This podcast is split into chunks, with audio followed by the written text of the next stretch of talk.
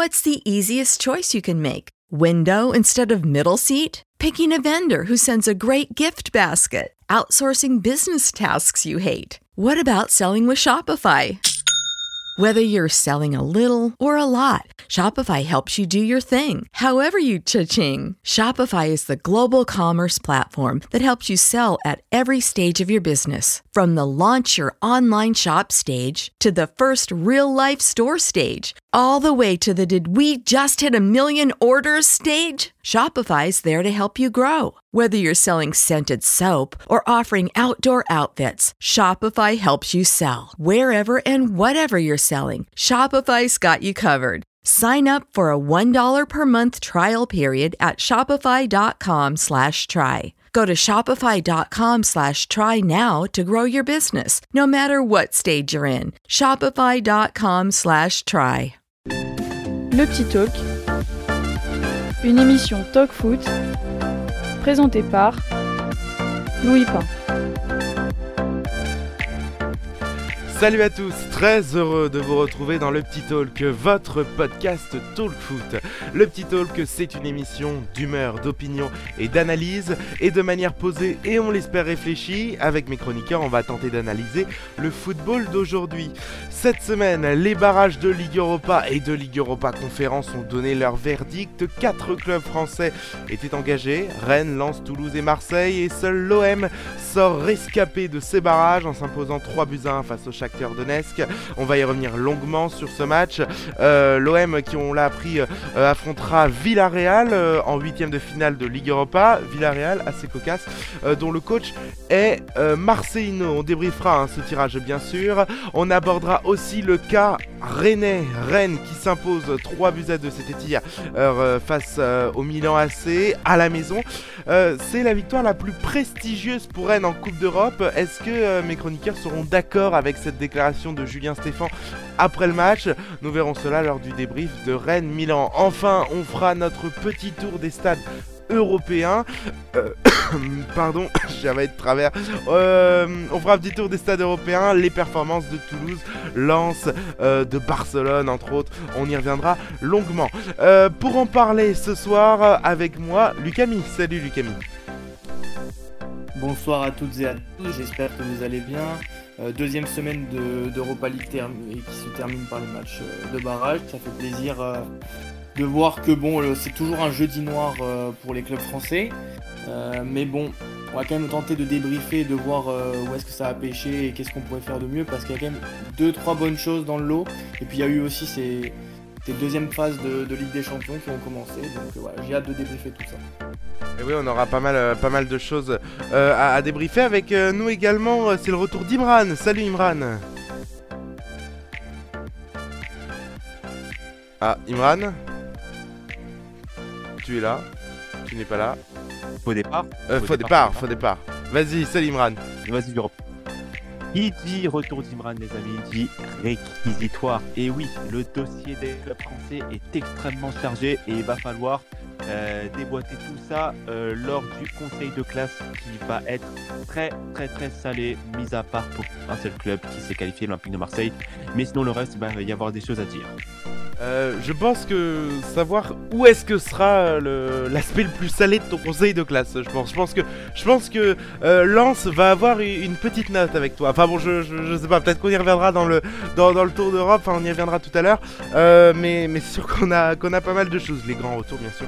Le grand retour du, conseil de classe de, de, de- d'Imran. Euh, les amis, on va sans plus tarder démarrer par une citation de Bruce Lee qui a dit un jour que la simplicité est le principe de l'art. Si j'étais piquant, je dirais que les supporters marseillais ont vécu un sentiment bizarre ce matin. Une victoire de l'Olympique de Marseille. Il fallait remonter au 7 janvier dernier pour trouver une victoire face, écoutez-moi bien, à la grande équipe de Thionville en Coupe de France. Thionville, club de National 3. Et l'OM s'était imposé sur un score éclatant de 1 à 0. C'est magnifique. Peu de clubs euh, seraient capables de faire cette performance. Depuis, bon, c'était plus compliqué jusqu'à ce match contre le Shakhtar euh, ce jeudi. Euh, d'ailleurs, l'ambiance était particulière au Vélodrome. Des supporters qui demandent aux joueurs à travers des banderoles et aux dirigeants de partir. Ils ont même d'ailleurs retourné le nom de groupe de, de, de supporters auxquels ils appartenaient, un peu pour expliquer selon eux que le club marchait sur la tête. Et je parle même pas de l'affaire Benatia, Jonathan Klaus, du manque d'efficacité, du manque de victoire. Bref, voilà un, beau comité d'accueil hein, pour euh, Jean-Louis Gasset, nouvel entraîneur par intérim, mais c'est un, entraîneur qui sera par intérim très longtemps, pendant 4 mois euh, en tout cas, associé avec euh, Ghislain Printemps bien sûr. et ben, pour son premier match face au Shakhtar, eh bien l'entraîneur a fait simple et ça a marché. Quid de la défense à 4 instaurée par Gattuso, mais défense à 5, euh, plus de solidité, des joueurs qui ont repris un peu de confiance, comme Kondogbia ou Aubameyang. Une soirée, bah finalement euh, réussie côté euh, cité phocéenne. Alors Lucami, je te pose la question. Bah finalement, quand on voit la victoire 3 buts à 1 avant de rentrer dans le cœur du jeu, bien sûr, est-ce que finalement le problème de l'OM, la crise à l'OM, en fait, est-ce que est-ce que c'était pas tout con? Bah, c'est vrai que à l'OM, quand on a vu le départ de Gattuso et de ses propos, on s'est dit que peut-être il a osé dire des mots que peu de coachs ont dit avant lui, c'est-à-dire que c'était un club qui est très compliqué à gérer pour, des, beaucoup de raisons. Et c'est vrai que bah, l'arrivée de Jean-Louis Gasset, euh, le fait qu'il s'est remis sur une composition euh, qui marche plutôt bien avec cet effectif de l'OM, il n'a pas pris de risque forcément, il vient d'arriver la veille bah, tout de suite, on a vu quand même un, Marseille qui, a retrouvé un équilibre, qui joue avec euh, des joueurs euh, dans des bons rôles. Donc en fait, est-ce que le problème il est tout con? J'allais te dire que c'est un, petit, peu plus profond que ça.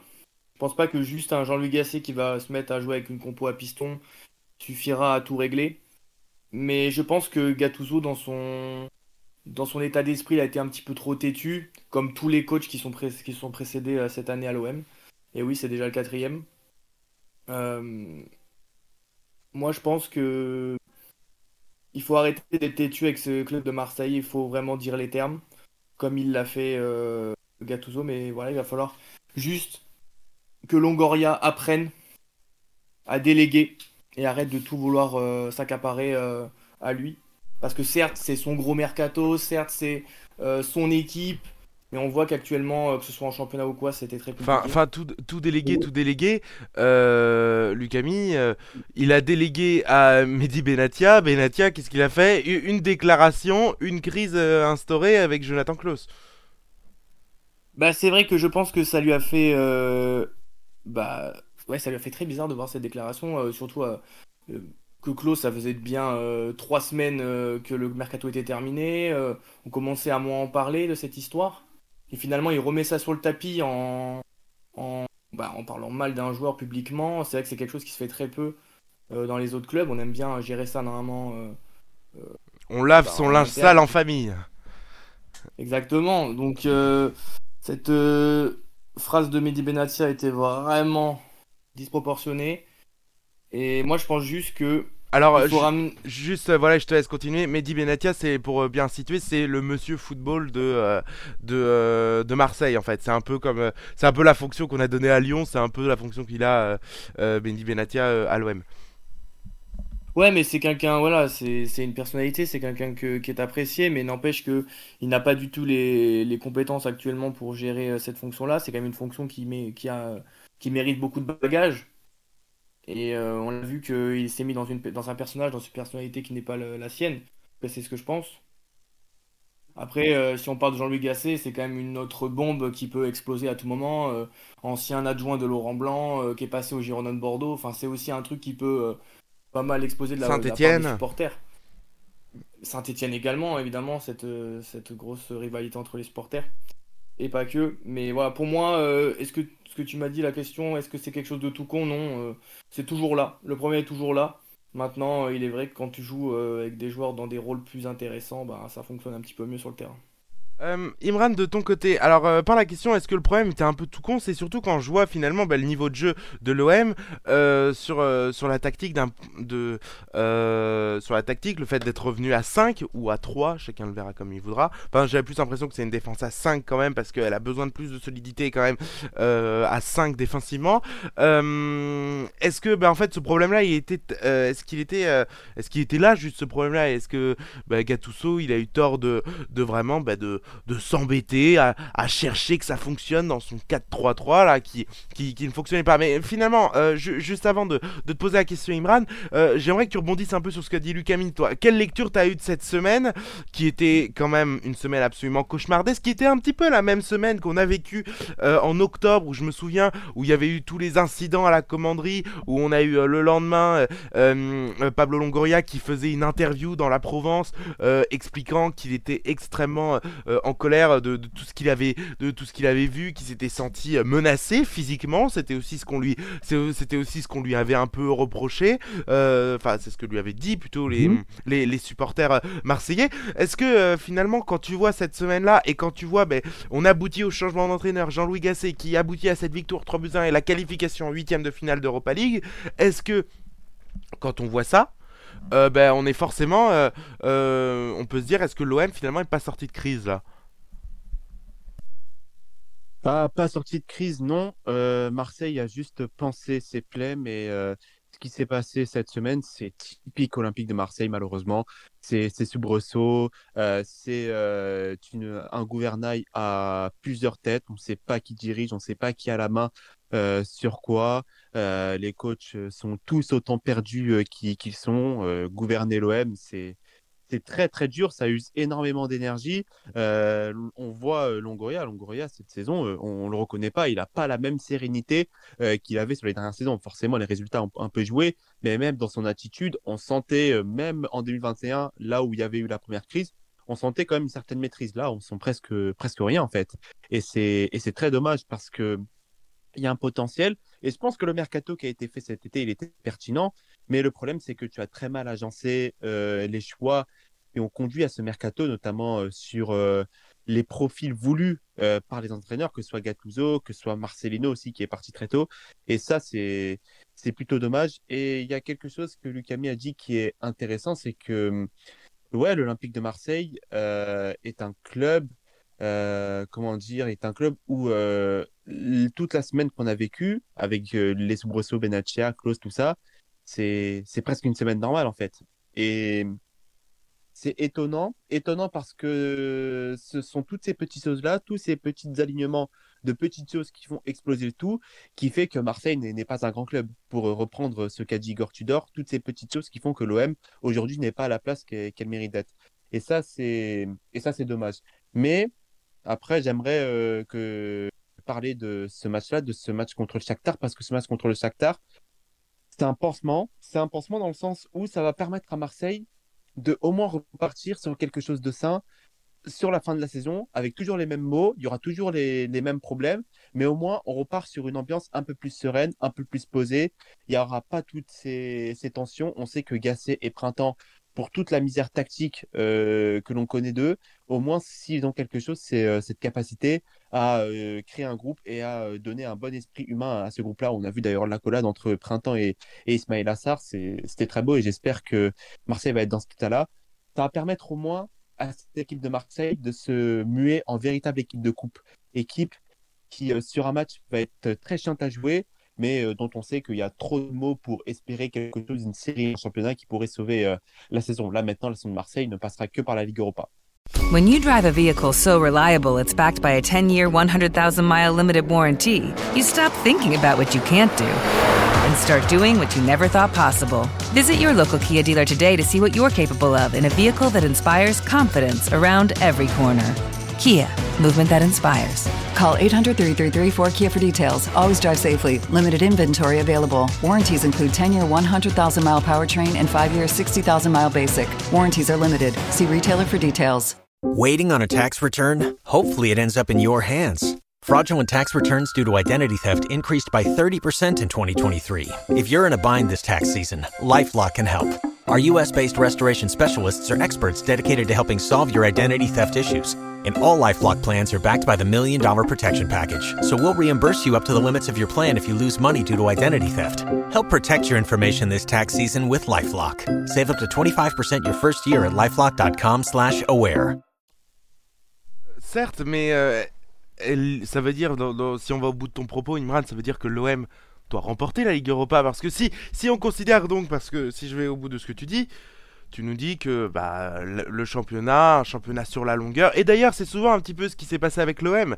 L'OM sur la longueur est très très... euh, Enfin a du mal, euh, est, en, difficulté. C'est-à-dire que on l'a vu avec Tudor, on l'a vu avec Sampaoli, on l'a vu euh, avec Villas-Boas aussi, ou même Rudy Garcia. C'est-à-dire que Rudy Garcia, je m'en souviens notamment lors de la saison 2017-2018, qui est à deux doigts de récupérer, enfin, et même deuxième à 10 points d'avance, je crois, sur, Lyon, et qu'à la fin se fait coiffer au poteau par, Lyon. Euh, Est-ce que ben, l'OM a, toujours été une équipe de coupe, mais on se pose la question.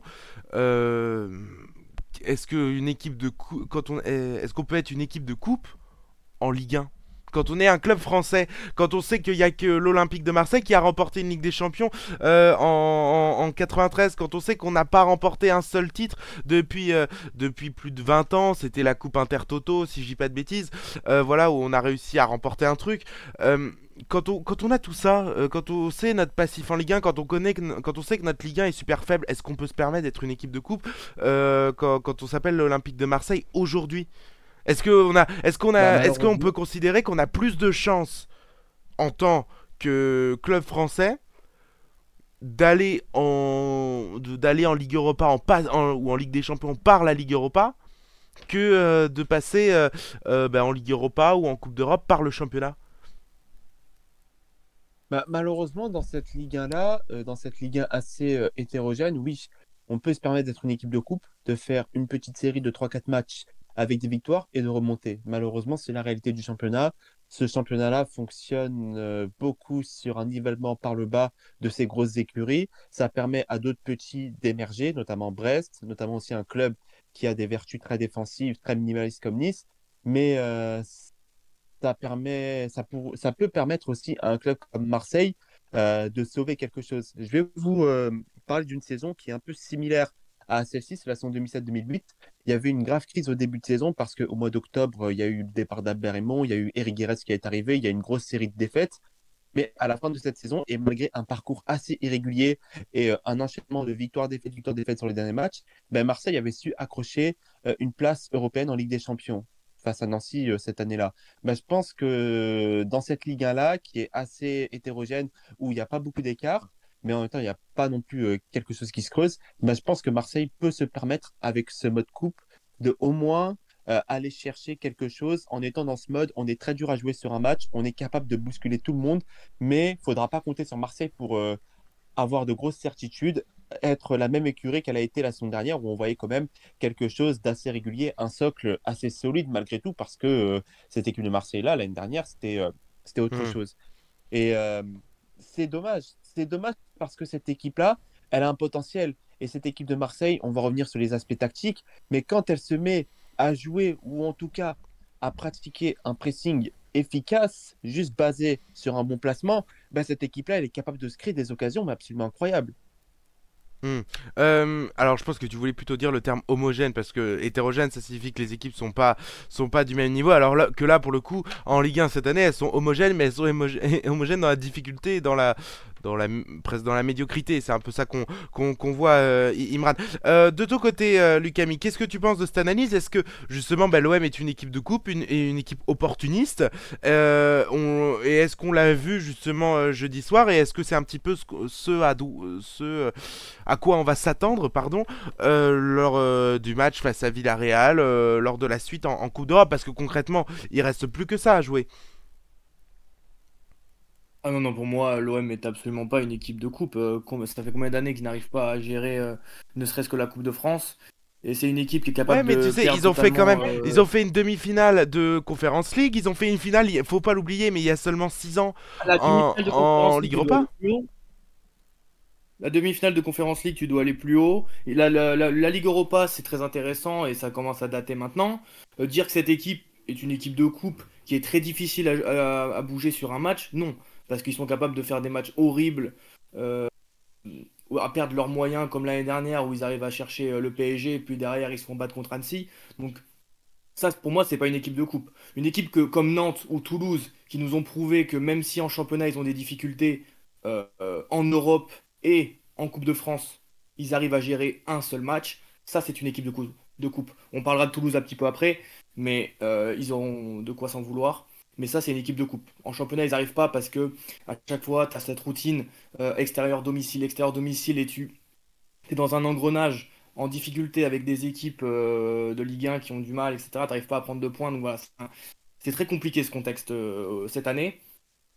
Mais en coupe, Toulouse, on peut rien leur reprocher. C'est une équipe qui a fait ses matchs. Et pourtant, euh, donc je, suis bordelais, donc j'ai pas de mal à dire du bien d'équipes de, euh, rivales ou d'équipes comme ça, il n'y a pas de souci. L'OM n'en est, pas une. L'OM peut gagner en championnat une belle équipe avec la manière et juste après faire un nul contre Metz euh, ou perdre, contre Brest alors qu'ils étaient inférieurs euh, est supérieur pardon, sur le terrain. Mais est-ce que, est que justement, quand justement, j'aimerais rebondir juste sur un truc, euh, si tu me permets, Louis. Vas-y. Marseille n'est même pas une équipe de championnat au final, parce que Marseille, elle est incapable de poser un rythme, elle est incapable de tenir sur la longueur, prendre des points, de garantir, ouais, de tenir sur la longueur et de garantir surtout un minimum en termes de moyenne de points et de jeu. Marseille est capable d'avoir euh, des idées complètement opposées d'un match à l'extérieur ou d'un match à domicile. Et ça, on l'a vu sur plusieurs saisons. En 2021-2022, tu avais un Marseille qui était très bon à domicile, mais un Marseille qui était amorphe à l'extérieur et qui était capable euh, de renier totalement euh, ses idées de jeu. Pareil, saison 2019-2020, où on voyait un Marseille totalement différent du vélodrome d'un match à l'extérieur. Et ça, c'est dommage. Et pour moi, je, je dis que Marseille est une équipe de coupe. Forcément, le palmarès va me faire démentir sur cette idée-là. Mais sur l'aspect un match et sur l'aspect euh, capacité à enflammer un match, ben Marseille est présent malgré tout parce que sur ces dernières années, il y a eu quand même de, de grosses victoires. Et je me base sur ça pour dire que Marseille, oui, est une équipe qui euh, doit répondre aussi. Vas-y, mais justement, j'aimerais, j'aimerais rebondir sur ce que vous dites après. Vas-y, vas-y. Parce que pour moi, en fait, le terme équipe de coupe, il faut vraiment le, le prendre comme il est. C'est-à-dire, c'est une équipe qui est capable sur un match d'être très compliqué à jouer. Une équipe par à coup. Et de ne pas perdre euh, le mental, etc. Et c'est-à-dire que sur les grands rendez-vous, elle est souvent présente. Combien de fois l'OM a perdu ses grands rendez-vous cette année? Euh, Combien de fois l'OM n'a pas réussi à gérer un match à pression euh, sur ces dernières années? Non, pour moi, une équipe de coupe, vraiment, quand on prend une équipe de coupe, c'est le Nantes c'est le Nantes de ces 2-3 dernières années. C'est-à-dire vraiment quand tu les joues en coupe, t'as peur. moi je pensais. Le PSG, ils vont Je pensais à l'étranger un peu l'aroma, moi. L'aroma est un peu ce style. L'aroma, c'est oui, les équipes de Mourinho, euh, les équipes espagnoles type euh, Villarreal, Séville, ça c'est des équipes de coupe. Parce que évidemment, c'est des équipes qu'en championnat, ça peut perdre contre tout le monde. En fait, une équipe de coupe, c'est ça. C'est une équipe qui peut perdre contre tout le monde en championnat, surtout les petits. Mais par contre, sur un match euh, quand il n'y a pas trop euh, de, différence de qualitative sur le terrain face à l'autre équipe, comme par exemple la finale Séville-AS Roma, bah, tu sais que tu as un pourcentage pour Séville. C'est hmm. comme ça, c'est une équipe qui va avoir cette petite flamme en plus. Villarreal Manchester United, bizarrement, tu avais cette envie de, partir sur, sur Villarreal. Euh, mais alors, pour moi, c'est une équipe de. je vais, là où Imran il a raison, c'est que ce n'est pas non plus une équipe de championnat. L'OM est une équipe qui aujourd'hui n'est ni une équipe de coupe ni une équipe de championnat, c'est une équipe qui est à la dérive, parce qu'il n'y a aucune stabilité en termes de coach, en termes de joueurs, ça change tous les ans, tous les six mois. Donc forcément, c'est impossible d'avoir une stabilité. C'est une équipe qui est justement en construction. justement, alors euh, vous savez quoi On va débrief, on va on va décaler un tout petit peu le débrief de, du Shakhtar. On l'interviendra juste après parce que moi je trouve que ce débat est super intéressant. Est-ce que alors j'ai une question Comment l'OM, parce que à vous écouter, si je dois résumer en deux phrases ce que je, viens d'entendre, l'OM n'est ni une équipe de coupe, ni une équipe de championnat. En tout cas, vous n'êtes pas d'accord là-dessus. Enfin, en tout cas, euh, vous, êtes, euh, vous êtes d'accord sur le fait que l'OM n'est pas une équipe de championnat. Mais, mais euh, tu penses que, que l'OM n'est pas une équipe de coupe? Tu penses au contraire, Imran. Mais est-ce que ça, est-ce que bâtir une équipe où on sait qu'on aura une confiance sur certains aspects en championnat ou en coupe, est-ce qu'il n'est pas là l'enjeu de l'OM dans les futures, dans les prochaines années? Est-ce que dans les prochaines années, euh, Imran, est-ce que l'enjeu de l'OM c'est de bâtir une équipe, non pas une équipe championnat et une équipe coupe, mais une équipe qui soit où on est sûr que quoi qu'il arrive, ils vont être, ils vont être bons dans cet exercice, dans ce cadre-là, dans ce contexte-là. Hmm, ça dépend parce que dans un contexte comme euh, la Première Ligue, euh, ça aurait été euh, assez différent. Là, on est dans un contexte Ligue 1 où le PSG et les autres clubs n'évoluent pas dans la même galaxie. L'OM aura toujours des contraintes. Et je pense que bâtir une équipe de coupe, c'est beaucoup plus facile dans ce championnat de Ligue 1 qu'ailleurs parce que tu as le PSG qui domine bâtir une équipe de championnat, c'est presque impossible. Et sauf miracle ou alors relâchement du PSG, comme on a vu en 2021, bah, c'est assez difficile d'aller euh, contester le titre au, Paris Saint-Germain, de tenir le rythme sur, euh, sur toute une saison. En fait, il faudrait un changement profond, mais pas seulement à l'OM, mais presque partout. Il faudrait un changement euh, dans la philosophie du foot français parce que à chaque fois que tu as une équipe qui arrive à se créer, tu as un socle qui arrive à se créer sur une saison, bah, derrière, tu peux être sûr que tu vas perdre ce noyau parce que euh, les finances euh, requerront les ventes des joueurs afin de passer la DNCG. Et ça, c'est ça, c'est un problème parce qu'une équipe comme, comme Marseille, je crois que c'est Samir Nasri qui avait dit ça, les bons joueurs ne peuvent pas rester à l'OM parce que financièrement, à un moment, on va te faire comprendre que tu as un problème pour le club. Et ça, c'est un problème dans l'ambition sportive. Et euh, à Marseille, c'est encore plus décuplé parce qu'on sait que Marseille, c'est pas un club avec une seule tête dirigeante. On sait qu'il y a beaucoup de pouvoir et surtout de contre-pouvoir. Et donc, euh, le fait qu'il n'y ait pas seulement une seule tête qui décide de, quoi faire et qui ait d'autres têtes, et qu'en plus de ça, il y a des impératifs euh, financiers, même certaines promesses de vente qui ont pu être faits par le passé, bah, ça euh, détruit complètement l'ambition sportive de au moins vouloir concurrencer le PSG et de au moins vouloir construire un socle solide de 3 à 4 ans pour aboutir à un titre de champion de France à moyen long terme. Donc, construire une équipe de coupe, c'est plus facile. Mais encore, faut-il des joueurs d'expérience, il faut dénicher euh, les bons coups. Et on sait qu'aujourd'hui, Marseille, c'est un bazar.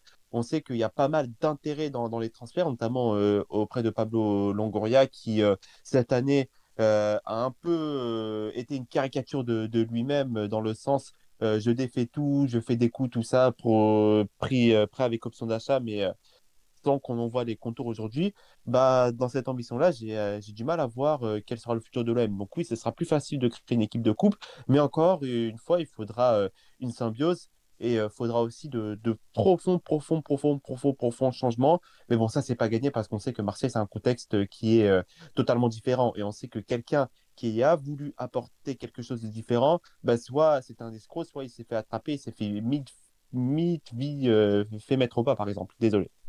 Euh, Lucami, sur, sur cette idée, est-ce que c'est l'enjeu de, est-ce que c'est l'enjeu de, l'OM de, d'être une équipe soit de coupe, soit de championnat pour les, prochaines années dans le projet sportif, si tant est que euh, le, le on, en construise un quoi bientôt? Bah, je vais être forcément un petit peu dur, mais pour moi, euh, il, il, faut pour que ce club déjà retrouve euh, ne serait-ce qu'une identité euh, il faut arrêter de, déstabiliser ce groupe année après année avec des coachs et des, changements de joueurs. Mais il n'y a pas l'argent, lui, Camille. Bah, quand même, il y a quand même le, tout le staff de l'OM qui remet dans le pot chaque, chaque année. C'est pas la chance que ont euh, tous les clubs de pouvoir le faire. Et s'ils ont la chance de pouvoir faire ça, c'est parce qu'ils ont la chance de pouvoir changer d'effectif tous les ans. À chaque fois, ils changent d'effectif, ils renouvellent, etc. Tous les clubs ne peuvent pas faire ça. Donc quand tu vas aller chercher un coach qui joue euh, un, football comme tu dors très, euh, très énergivore avec euh, une compo à 3 derrière et derrière tu vas chercher Marcelino qui a un bon vieux 4-4-2 familial avec de la possession etc. Forcément tu dois redessiner tout ton effectif pour avoir quelque chose. With lucky landslots, you can get lucky just about anywhere. Dearly beloved, we are gathered here today to. Has anyone seen the bride and groom? Sorry, sorry, we're here. We were getting lucky in the limo and we lost track of time. No, Lucky Land Casino, with cash prizes that add up quicker than a guest registry. In that case, I pronounce you lucky. Play for free at LuckyLandSlots.com. Daily bonuses are waiting. No purchase necessary. Void where prohibited by law. 18 plus. Terms and conditions apply. See website for details. Okay, round two. Name something that's not boring laundry? Ooh, a book club. Computer solitaire, huh? Ah, oh, sorry, we were looking for Chumba Casino.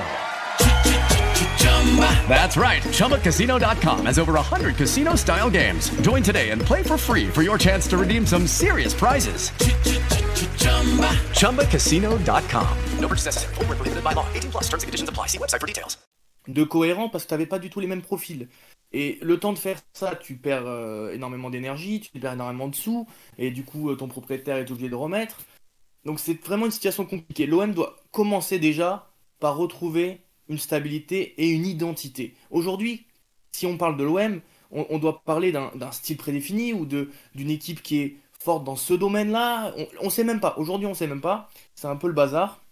Donc déjà retrouver euh, leur identité et ensuite ils pourront bien entendu euh, être plus impressionnants, mais ils doivent tout simplement chaque année jouer à la fois la Ligue des Champions et jouer la Coupe de France. C'est un club qui a normalement cette historique, cette aura, elle doit tout jouer chaque année. Ça doit être une équipe dangereuse en Coupe de France, très chiante à sortir. Ça doit être une équipe pas facile à jouer à domicile et une équipe très compliquée euh, au long terme. On a vu que euh, l'année dernière, avec le rythme qu'a fait Lens, euh, Marseille et Paris, jusqu'à la mi-saison en tout cas, c'était un rythme de, plus de 2 points et demi par match. C'était enfin, quelque chose d'assez énorme.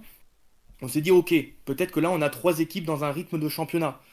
Et finalement, euh, l'OM a un petit peu régressé euh, et on a eu une course avec Lens et, le Paris Saint-Germain. Donc il y a quand même des équipes dans le championnat capables d'avoir cette identité de championnat. Mais l'OM, quand on voit ce qu'ils sont capables de faire en Coupe de France, je ne peux pas dire que c'est une équipe de coupe. Et quand on voit ce qu'ils font en championnat également, ils peuvent perdre contre tout le monde. C'est une équipe qui n'a aucune casquette aujourd'hui. Il faut retrouver une identité, retrouver une structure. Et elle doit, quoi qu'il arrive, être dangereuse dans les deux domaines. Alors justement, bah, sans, plus tarder, passons justement à l'aspect identitaire. Est-ce que l'OM a retrouvé son identité Et est-ce que finalement, Imran, l'identité de l'OM, c'était pas de jouer en 3-5-2 ou en 3-4-1-2, chacun le verra comme, comme il, le, sentira. Est-ce que, euh, est-ce que l'identité de jeu de l'OM, et d'ailleurs c'est d'ailleurs l'objet de la citation de Bruce Lee, la simplicité est, le principe de l'art. Alors, alors ce serait peut-être être un peu, euh, euh, ce serait peut-être un peu fort de café de dire que l'OM a fait de l'art hier soir, mais est-ce que quand même quand on voit le fait que l'OM a complètement délaissé son 4-3-3 pour passer en 3-4-1-2 ou en 3-5-2, bah, est-ce que finalement c'était pas la chose la plus simple à faire, la plus évidente? Mais finalement, c'est ça qui fonctionne. Mais oui, euh, tout simplement. Et euh, dans cette crise que l'OM traverse, rien ne vaut mieux que de revenir à des choses simples, à des choses que l'on connaît, à des choses que l'on maîtrise et à des choses où les joueurs seront sûrs d'être à 80% du 11 dans les bonnes conditions pour performer. Et là, aujourd'hui, on n'a eu aucun joueur sur le match d'hier de l'OM qui a été perdu tactiquement. Il y a eu quelques mauvais matchs, mais il y a eu surtout pas mal de mauvaises, prises de décision. Là, je pense à Klaus, à Unai, un peu à Harit sur la première mi-temps qui euh, a, pas mal euh, ralenti le jeu par euh, des conduites de balles et des touches de balles trop longues. Mais sinon, on a vu une bonne complémentarité entre Moubania et Pierre-Emerick Aubameyang. Pierre-Emerick Aubameyang, d'ailleurs, qui dans l'Europa League cette saison est absolument monstrueux et mérite mérite beaucoup de crédit. Mais surtout, ce qu'on a vu, c'est on a vu un OM qui ne recule pas. Et ça, c'était le grand problème de l'OM de Gattuso, c'est que c'était une équipe qui était extrêmement fébrile à partir du moment où elle prenait, où elle marquait un but. Là, on a vu une équipe de Marseille qui voulait appuyer son avantage, qui ne se contentait pas du 1 partout ou du 2-1, qui voulait chercher plus. Et ça, on l'a tellement peu vu cette saison, et c'était une des forces de l'OM de Igor Tudor. On avait cette équipe de Marseille qui était vraiment capable euh, d'appuyer et de faire mal à son adversaire dans, dans, un très bon jour. Et là, on voit, on a vu hier un Marseille qui a joué comme l'équipe qu'elle aurait dû être cette saison, dans la continuité de l'année dernière, c'est-à-dire une équipe qui s'appuie sur ses forces et qui, et qui ne joue pas de la façon dont, de la façon différente dont elle a joué pour euh, conserver un score. Parce que ça, on sait que Marseille, cette saison, ne sait pas le faire. D'autant plus quand tu as un coach qui tâtonne tactiquement, n'arrivent pas à trouver des choses, qui tentent des choses, mais qui sont expérimentales et qui donc mettent les joueurs dans une position nécessairement confortable, et ben leur demander d'accrocher un truc, de courir et de faire des choses dont ils ne maîtrisent pas, ben forcément ça, ça, ça n'allait pas le faire. Et j'ai un exemple sur ça, c'est le match de Monaco. Le match de Monaco, pour moi, c'est le miroir du match contre le Qatar parce que c'était le match contre Monaco. On avait un Marseille qui tactiquement était désordonné, mais quand elle faisait des choses simples, elle arrivait à marquer. Ben là, hier, on a vu une équipe de Marseille beaucoup plus solide. Il n'y a pas eu énormément d'occasions du, du Shakhtar à part en début de match, mais on a surtout vu une équipe de Marseille qui se contentait de faire les choses bien. Et ça, ça change. Et il faut absolument s'appuyer sur ça pour au moins dessiner les contours de quelque chose de meilleur dans ce printemps européen-là.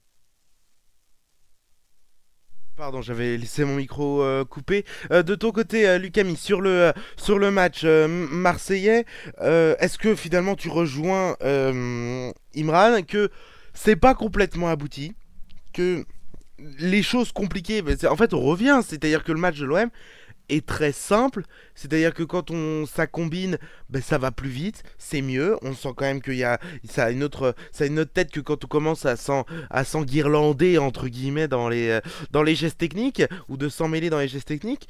Euh, est-ce que euh, finalement l'OM doit est-ce que l'OM était dans un tel état de crise que revenir à des choses super simples, limite ce que tu fais en U17 ou en U19, quoi, tu vois, eh bien, c'est peut-être ça qui fera que l'OM sortira de, de, cette période de disette, quand même.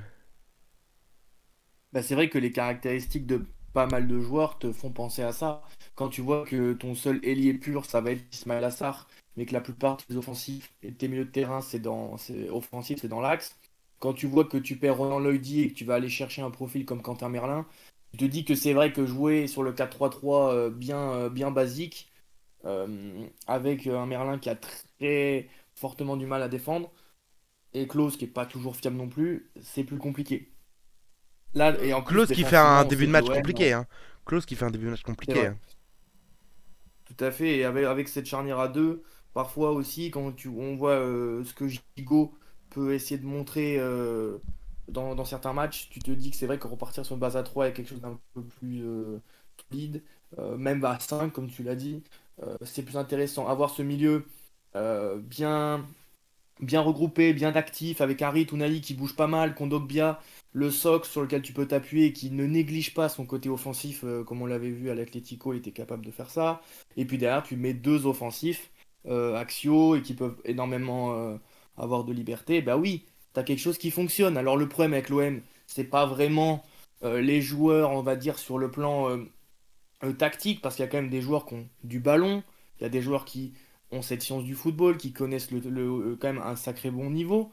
Mais c'est vrai que quand tu vois le démarrage du match et que tu prends ce penalty gag au tout début, tu dis oh là là, dans quoi on s'embarque? Qu'est-ce que ça va être ce match encore? Et finalement, ils arrivent quand même à se redresser la barre grâce à, il ce magnifique Aubameyang qu'on a en, Ligue Europa, mais qui est quand même pas si mauvais en Ligue, en Ligue 1 également. Donc, ils sont portés par cet Obama, qui réduit le score, qui permet d'y croire à nouveau, et puis derrière, euh, euh, ils font le boulot, et on voit que le Shakhtar a de moins en moins de situations. Mais bon, c'est quand même un contexte où à l'aller, c'est très compliqué, tu arrives à chaque fois à trouver... Euh, le chemin défilé et tu te fais rejoindre quelques minutes après, notamment ce but à la fin, à la toute fin, qui, détruit, te détruit mentalement. Et quand tu vois ce début de match, tu te dis dans quoi on s'embarque, comme je l'ai dit. Donc moi, je suis content que l'OM ait eu du caractère, c'est rare euh, en Coupe d'Europe, donc euh, ça fait plaisir à voir. Et ce socle-là, euh, avec Mbemba qui revient de sa canne, qui a fait une canne légendaire, qui va pouvoir un petit peu peut-être rehausser son niveau parce qu'il n'était pas au début de saison au niveau de l'année dernière. Bah, j'ai hâte de voir comment ça va euh, s'évoluer cette équipe-là. Mais Jean-Louis Gasset a trouvé cette formule, il faut la garder. Klaus, on sent qu'il est dans un, dans un. Si tu le fais jouer dans, à ce poste-là, sa qualité de centre, de coups de pied arrêtés aussi, on en parle très peu, mais qu'est-ce qui nous a fait des, des très très bons coups de pied arrêtés? Qu'est-ce que c'est important aussi dans une équipe moderne de jouer tous les aspects du terrain? Et voilà, Minari, Tonaï, grosse activité, j'ai adoré leur match. Donc voilà, moi je suis très content euh, de cette deuxième partie du match. Mais j'ai hâte de voir ce qu'ils vont nous proposer contre une équipe de Villarreal parce que le contexte de Shakhtar, c'est. Voilà, on le connaît euh, maintenant depuis quelques années, c'est assez difficile. C'est plus le gros Shakhtar qu'on avait connu. Et là, contre une équipe de Villarreal un petit peu plus costaud, en plus avec ce contexte, tu l'as rappelé au début de l'émission, bah, j'ai hâte de voir euh, ce qu'ils vont nous montrer. Euh, sur le sur, sur l'animation euh, euh, offensive et les et ce qui ce qui a été proposé quand même j'ai trouvé que c'était assez hétérogène enfin c'est à dire que j'ai l'impression que collectivement les Marseillais ont fait plutôt un bon match mais individuellement, c'est quand même plus compliqué. On a parlé un peu du cas Jonathan Klaus. On pourrait parler de Unai qui. Bon, moi, je vais vous dire ce que je pense. Hein. Unai, moi, je pense très sincèrement que c'est un joueur qui est surcoté. Et que, ça, et que sa cote, il ne l'a uniquement que lors des que lors des euh, que, lors de la Coupe du Monde 2022. C'est sa seule cote parce que quand on regarde lorsqu'il était au SCO, au SCO il était mauvais, il faut dire ce qui est. À l'OM, je suis désolé, il s'est jamais véritablement intégré. Euh, c'est-à-dire que ça n'a jamais été transcendant. Il arrive jamais à faire 2-3 matchs de suite. C'est toujours euh, extrêmement compliqué. Et même là encore hier soir, j'ai trouvé que c'était c'était il y avait du déchet, il y avait y avait trop de complexité dans son jeu. Et en fait, je trouve qu'il gagnerait à être encore plus simple en fait dans la façon de, dans la façon de jouer. Alors en général, c'est un peu un problème de riche, c'est-à-dire de, de, faire trop compliqué, de voilà, alors que dans la simplicité, on est très bon. Et en fait, c'est finalement qui me, qui, euh, qui, qui, me gêne. Est-ce que vous aussi, vous avez plutôt vu ça de la part euh, de, de Unai Imran, ou est-ce que euh, toi, c'est c'est quelque chose que tu lui pardonnes? Bah déjà, lui, c'est excellent et pour moi, c'est le mot parfait pour définir cet OM hier soir. C'est un OM hétérogène. Collectivement, ça pouvait aller, mais euh, individuellement, il y avait de gros écarts de niveau quand même. Et on ne parle pas euh, d'écart de niveau entre certains joueurs qui sont limités et d'autres non. Euh, parmi les joueurs qui hier ont été mauvais, il y a eu des bons joueurs. Klaus, c'est un bon joueur international. Unai, pareil, on le connaît, sa Coupe du Monde 2022, même sa Cannes 2023 qui a été très bonne. Mais le problème d'Unai, pour parler de lui plus, plus précisément, c'est que c'est un joueur qui est tombé dans la mauvaise caricature du joueur qui veut faire fermer des bouches. On sait que Unai, c'est un joueur qui euh, n'a pas eu les grandes faveurs euh, de Gennaro Gattuso, même s'il le faisait beaucoup jouer, mais on sentait que c'était beaucoup plus par contrainte que, autre chose. On sait aussi que Marcelino voulait le mettre sur le côté parce qu'il ne faisait pas confiance pour euh, apporter dans son jeu de milieu de terrain. Et là, on voit un joueur qui a trop envie de faire fermer des bouches, qui a peut-être trop envie d'être le sauveur, de faire l'action marquante. Et donc, on voit un joueur qui ne lâche pas le ballon ou pas au beau tempo, qui tente des choses compliquées, des dribbles compliqués, des passes compliquées. Euh, on voit aussi un joueur qui euh, frappe rarement en but. Et euh, parfois, il y a des actions, elle appelle à une frappe, mais soit ça va être mal fait, soit ça va pas être fait du tout. Et c'est dommage parce que en jouant plus simple, je pense vraiment que Unai pourra exploiter tout au moins euh, son potentiel et au moins apporter quelque chose à cette équipe de l'Olympique de Marseille parce qu'en ce début de saison, même euh, sous Gattuso, même si on sentait la contrainte de, du coach à le mettre, on sentait un Unai qui jouait beaucoup plus simple et qui s'appuyait aussi sur ses qualités et qu'on a vu à la Coupe du Monde et qui a ce côté, c'est sa qualité athlétique. On voit que c'est un joueur qui a, qui a du coffre, qui est capable de courir, qui est bon dans, dans l'harcèlement, euh, dans le travail de sap. Et ouais, c'est dommage et c'est frustrant de le voir. C'est très frustrant parce qu'on sait que c'est un joueur qui est capable d'être très spécial dans une équipe, qui est capable d'être vraiment la pièce maîtresse d'un milieu de terrain. Mais on sent qu'à Marseille, il a envie de convaincre, il a envie de que tout passe par lui, mais euh, malheureusement, il, ne peut pas parce que derrière, euh, voilà, il va en faire trop, il va, il va trop toucher le ballon, euh, il va pas assez chercher ses coéquipiers. Et on sait que le jeu de Marseille ne marche jamais mieux que dans la profondeur, que dans la transition et donc dans l'utilisation très rapide du ballon. Et ça, c'est dommage. Euh, Lucami, de, de, ton côté, euh, alors est-ce que tu veux parler, est-ce que tu veux parler d'Unai ou est-ce que tu veux parler de joueurs qui ont retrouvé la confiance? Je pense que je pense à Pierre-Emerick Aubameyang un petit peu. Euh, sixième but, je crois, euh, pour Emerick Aubameyang et 7 passes décisives. Je vais vérifier tout de suite cette stat, mais il me semble qu'on est à peu près de cet ordre-là. Quand... Il est à 7 buts et D. Comment? 7 buts, 7 passes D? En Europa League, il a 7 buts et une passe D, et en, et en Ligue 1, il a 6 euh, buts et 7 passes D, il me semble. Ah oui, voilà, en fait, j'ai inversé. Donc, euh, ouais, donc 6 buts, 7 passes D en Ligue 1. Allez, on est à peu près à bah, donc, 13 buts et 14 réalisations, 14-15 réalisations, enfin, en passes décisives. Est-ce que, toi, de, ton côté, qu'est-ce que tu retiens? Est-ce que tu retiens Unai qui a été un peu déficient? Qu'est-ce que tu retiens du milieu aussi? Parce que le milieu face à Brest avait été extrêmement décrié, entre autres par son, son, niveau technique était affreusement bas. et est-ce que, enfin, qu'est-ce que tu retiens globalement d'un point de vue tactique et plus individuel euh, de, ce match? Euh, Comme je vous l'ai dit, moi j'ai adoré l'activité des, des, trois au milieu de terrain, même Unai. En fait, j'ai l'impression qu'Unai, euh, il s'est un petit peu perdu, mais c'est aussi un peu de la faute des réseaux et de, de cette enflammade générale de la part de certains médias, etc. Parce qu'il ne faut pas se, se leurrer. Aujourd'hui, il y a tous les joueurs qui tapent leur nom sur les réseaux sociaux. Tout le monde le fait. Et je pense que c'est aussi euh, négatif dans cette euh, nouvelle génération de footballeurs, etc. Parce que, comme tu l'as dit, et moi je suis d'accord avec toi par rapport à Unai, c'est un joueur qui, à Angers, euh, était moyen, parfois mauvais. C'était rare qu'il explose et qu'on voit que lui. Souvent mauvais, hein, parce que le moment où il était à Angers, c'était l'année de la descente. Hein. Oui, c'est exactement ça. Il était dans un, dans un cercle, en plus déjà le contexte, voilà, pas, pas simple, mais voilà, il a été mis sur un piédestal par rapport à sa Coupe du Monde. Il a été légendaire à côté d'Amrabat. Et tout de suite, on l'a catégorisé comme un joueur crack. Alors qu'en fait, c'était juste un joueur qui savait, qui s'était super bien donné pendant un moment euh, avec son pays. Et derrière, c'est vrai que c'était transfert à l'OM, tout de suite une grosse écurie, de la pression, etc. Titulaire quasiment euh, à tous les matchs quand il est disponible, etc. Beaucoup de rôles dans cet effectif, un effectif avec euh, des personnalités, énormément d'ego. Je pense que c'est un joueur qui s'est énormément perdu dans son football, dans sa personnalité, dans la façon qu'il a lui-même de gérer euh, sa carrière. Euh, mais je suis, convaincu que c'est pas un mauvais joueur, il a que 23 ans. C'est un joueur qui peut avoir cette maturité au milieu de terrain autour de 27 ans, voilà l'âge d'or des, footballeurs. Je pense qu'il peut retrouver son football. C'est juste qu'il faut pas avoir trop de pression avec ces jeunes, avec ces joueurs de, de, de nation, pardon. Euh, je pense que parfois, quand on a eu d'autres exemples, des Shakiri, etc., c'était des joueurs qui étaient très très bons uniquement euh, avec euh, leur nation. Peut-être qu'Ounaïs, ce sera ce type de joueur qui, en club, bah, parfois est irrégulier, mais par contre, à la nation, tu sauras que ce sera un mec sur qui tu peux compter.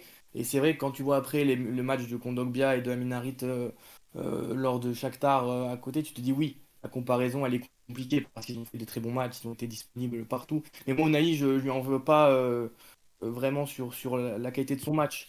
C'est un mec que j'ai vu du talent dans, ce joueur-là. Il faut qu'il digère ce transfert, il faut qu'il digère cette hype qu'il a eu euh, d'un coup euh, sur ses épaules. Et, voilà, il va, il va retrouver la confiance, j'en suis persuadé. C'est pas du tout. le terme surcoté, il est parce que les gens en ont trop fait sur lui.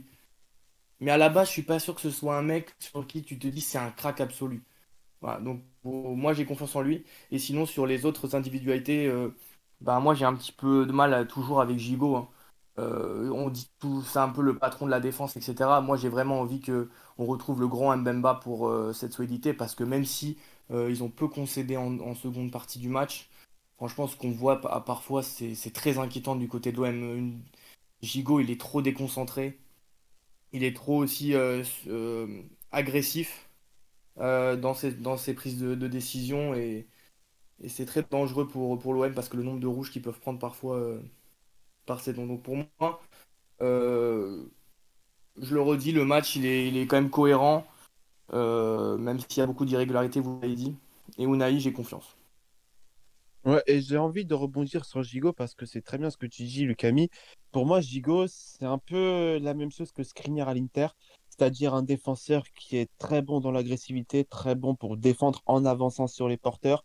Mais par contre, quand il s'agit de vraiment défendre, c'est-à-dire partir avant l'attaque, anticiper défendre une zone, ce qui se fait dans 99% des équipes de football moderne, bah, on voit qu'il a de grosses lacunes, et notamment dans la concentration. On voit que la plupart euh, des occasions du Shakhtar, c'est parce que Gigot, il n'est pas aligné avec sa défense, soit parce qu'il est trop haut, et donc derrière, ça crée un trou là où on peut l'exploiter, soit parce qu'il est trop bas et que malheureusement derrière ça fait que le joueur il n'est pas hors jeu et donc il peut, il peut marquer, il peut exposer l'OM à un danger. Et ça c'est un problème. Et avoir euh, ce genre de joueur aussi indiscipliné tactiquement que dans ses interventions comme Gigot en tant que capitaine, alors que tu as Sansel Mbemba qui est à ses côtés, qui lui est tout le contraire, est capable de, tenir une défense, c'est limite catastrophique.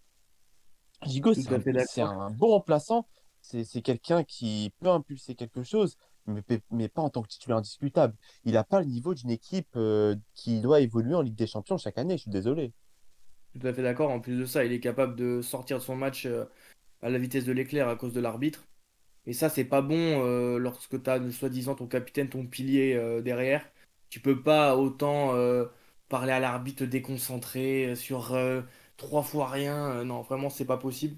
Je suis d'accord, il faut, vraiment qu'ils réagissent et qui. Euh, bah après, c'est aussi le poste de défenseur qui est un peu plus long parfois pour certains joueurs à, gagner en expérience. Mais euh, ouais, la déconcentration, elle est bien présente chez lui, c'est sûr. Je suis d'accord. With Lucky Land slots, you can get lucky just about anywhere. Dearly beloved, we are gathered here today to. Has anyone seen the bride and groom? Sorry, sorry, we're here. We were getting lucky in the limo and we lost track of time. No, Lucky Land Casino, with cash prizes that add up quicker than a guest registry. In that case, I pronounce you lucky. Play for free at LuckyLandSlots.com. Daily bonuses are waiting. No purchase necessary. Void were prohibited by law. 18 plus. Terms and conditions apply. See website for details. Hello, it is Ryan, and we could all use an extra bright spot in our day, couldn't we? Just to make up for things like sitting in traffic, doing the dishes, counting your steps, you know, all the mundane stuff. That is why I'm such a big fan of Chumba Casino. Chumba Casino has all your favorite social casino style games that you can play for free anytime, anywhere with daily bonuses. That should brighten your day a little. Actually, a lot. So sign up now at chumbacasino.com. That's chumbacasino.com. No purchase necessary. BGW. Void were prohibited by law. See terms and conditions. 18 plus. Euh, sur les su- sur les, euh, les, les différentes rentrées, euh, le, le coaching tiens, de, de, de Jean-Louis Gasset, c'est aussi intéressant de, de, de, de s'intéresser à ça. Il y a quand même eu, je trouve que c'est quand même le, un coaching assez cohérent. Et en fait, j'ai plutôt l'impression que ce sera un- assez random ce que va proposer euh, euh, Jean-Louis Gasset, c'est-à-dire bah changement poste pour poste. On va pas innover, on va pas faire, euh, on va pas inventer quelque chose qui va sortir du chapeau. On va, on va faire des, changements qui fonctionnent, qui sont plutôt logiques, où on est vraiment peu dans la, dans la, comment dire, euh, dans une confiance qu'on laisse un peu aux, aux joueurs. Euh, ben, je pense. Euh, bah, l'entrée de Verretou euh, à la place d'Unai euh, ou encore de Ndiaye à la place d'Aubameyang. Enfin tu vois donc on est sur des changements random. Est-ce que vous vous avez remarqué quelque chose de supplémentaire? Ou est-ce que euh, euh, vous, trouvez que bon c'est un coaching qui manque peut-être un peu d'idées euh, euh, actuellement? Manque d'idées, non, mais manque d'originalité, oui, dans le sens où, euh, voilà, c'est un coaching qui euh, n'appelle pas de changement de système ou de changement tactique. C'est juste, on appuie sur nos qualités. On est-ce que ça aurait été de nécessaire? Est-ce que ça aurait été nécessaire? Est-ce que ça aurait été nécessaire de changer de tactique système? Ouais. Changer de tactique, non. Dans le sens où cette équipe de Marseille, euh, elle ne peut, elle ne peut pour moi dans cette saison-là, avec cet effectif-là, dans ce contexte-là, jouer qu'avec une seule tactique, c'est- c'est-à-dire une équipe haute qui tente de presser et qui arrive à se procurer des occasions par le pressing et par des attaques rapides. Et je pense que changer pour tenter de contrôler euh, le match ou quelque chose comme ça, c'est très mauvais. On a vu pas mal de matchs que Marseille a perdu en deuxième mi-temps à cause de changements euh, mal gérés. En vrai, c'est super intéressant ce que tu as dit, Louis, au début. Tu as dit euh, pourquoi on n'a pas de coach. bah, Jean-Luc Gasset a fait quelque chose d'assez classique, peu innovant. Il n'a pas essayé de faire quelque chose de fou. Pourquoi on réclame toujours au coach de faire des choses extraordinaires euh, pour derrière en plus prendre un risque et hop se rater en plein vol Il y a énormément de coachs qui n'arrivent pas à avoir une stabilité en- dans un match, qui n'arrêtent pas de changer 3-4 fois euh, des joueurs, euh, des Mais- rôles et des postes. Mm, C'est insupportable tout ça. Mais- Jean-Luc Gasset, ce qu'il a fait. Vas-y. Vas-y, Vas-y. Non, non, Non, c'est, non, c'est juste que, par exemple, est-ce que t'étais serein, toi, après 10 minutes de, après 10 minutes de, de Marseille-Shakhtar, quand tu vois que l'OM se fait un peu dominer, quoi, tu vois? Est-ce que après 10 minutes, Ah, est-ce que que- après 10 minutes, tu te dis pas merde, est-ce que finalement j'ai fait le bon choix? Alors là, tu vois, je te fais, alors là, tu vois, je te parle de ça, je te parle de ça dans, euh, enfin, du, du- du changement tactique au moment des changements qui sont finalement assez classiques du poste pour poste. Mais est-ce que finalement, euh, t'aurais, euh, est-ce que le risque Jean-Louis Gasset l'a pris en maintenant sa tactique qui a fonctionné parce qu'au fur et à mesure de la première période, l'OM a repris le dessus, ou est-ce que finalement cette, euh, cette tactique, euh, euh, il aurait très bien pu, euh, tu l'aurais changé toi après 10 minutes de jeu ou quand, ou quand l'OM se fait, se fait plutôt surprendre en fait à domicile et que, enfin non pas tant surprendre, c'est juste qu'on est dans la continuité de, de, de ce que produisait l'OM depuis plus d'un mois et demi. Oui, oui, je suis d'accord, mais pourquoi changer quand c'est pour moi la tactique parfaite, celle qui va fonctionner? Et le but que tu t'es pris, c'est pas une erreur tactique, c'est pas un truc, tu te dis, oulala, le placement des joueurs, ça va pas du tout. Tu te prends un but sur, euh, bah ouais, c'est c'est- con, c'est une faute euh, d'un de tes joueurs, euh, comme on a parlé de Gigot. euh. donc, non, pour moi, j'étais convaincu que dans cette tactique, l'OM, s'ils avaient du mental, ils allaient pouvoir revenir. Le problème avec l'OM, c'est comme d'habitude, c'est les, petits trucs gags qui te permettent de- d'être toujours dans l'inquiétude dès qu'il y a une occasion adverse, de jamais être vraiment serein. Mais j'étais persuadé qu'en l'état, avec cette formation, euh, il y allait avoir euh, un aboutissement, il allait se passer quelque chose, euh, et que quand Jean-Luc Gasset justement fait, rentrer, fait sortir les joueurs qui étaient un petit peu en difficulté. On n'a pas Edounaï, on a aussi, on n'a pas encore parlé de Mumbania, qui est souvent titulaire en ce moment, mais qui, est qui a été un petit peu en difficulté. Bah oui, tu fais rentrer Ismail Assar, tu fais rentrer Jordan Verretou qui revient de blessure, mais qui connaît parfaitement ce genre de rôle c'est très bien, tu fais entrer Ilman Ndiaye qui parfois a des éclairs de, pas de génie mais a des, petites choses ces derniers temps, et tu fais pas rentrer Joaquin Correa. Tiens, c'est bizarre. Jean-Luc Gasset, il, voit ça, euh, à chaque fois on voyait ce Joaquin Correa qui rentrait et qui faisait euh, qui était fantomatique. Bah, bizarrement là, il, a, il est pas rentré, il a, il a pas essayé, parce que peut-être qu'à l'entraînement il voit que ce joueur, euh, il a pas confiance en lui. Il n'y a pas de Luis Enrique non plus qui est rentré. Je sais pas, pour moi, c'est du c'est cohérent ce qu'a fait euh, Jean-Luc Gasset, alors qu'il est là depuis euh, très peu de temps. Et j'en ai un petit peu euh, marre aussi de voir tous ces comme que je disais, qui sont obligés de toujours réinventer des choses dès qu'ils se prennent un but. Il y a parfois dans le football, il n'y a pas d'explication. T'as beau avoir la meilleure tactique du monde, t'as beau être Guardiola ou Jurgen Klopp et tu te prends un but sur un coup de pied arrêté, bah ouais, c'est, ou à une erreur défensive, c'est comme ça. Mais si tu crois en, ce que tu fais, si tu restes cohérent et si ton discours il passe, bah, les joueurs vont rebondir. pourquoi il y aurait une, raison que ça, ça change? Hmm. euh, juste, euh, alors, est-ce que vous avez encore euh, besoin de parler d'un joueur en particulier ou est-ce qu'on peut passer sur le futur côté marseillais? Imran On peut passer pour moi. Non, c'est bon? On peut passer sur le futur. Ok, ben, on, peut, on va passer vite fait sur l'affiche hein, de ces huitièmes de finale. Marseille affrontera Villarreal.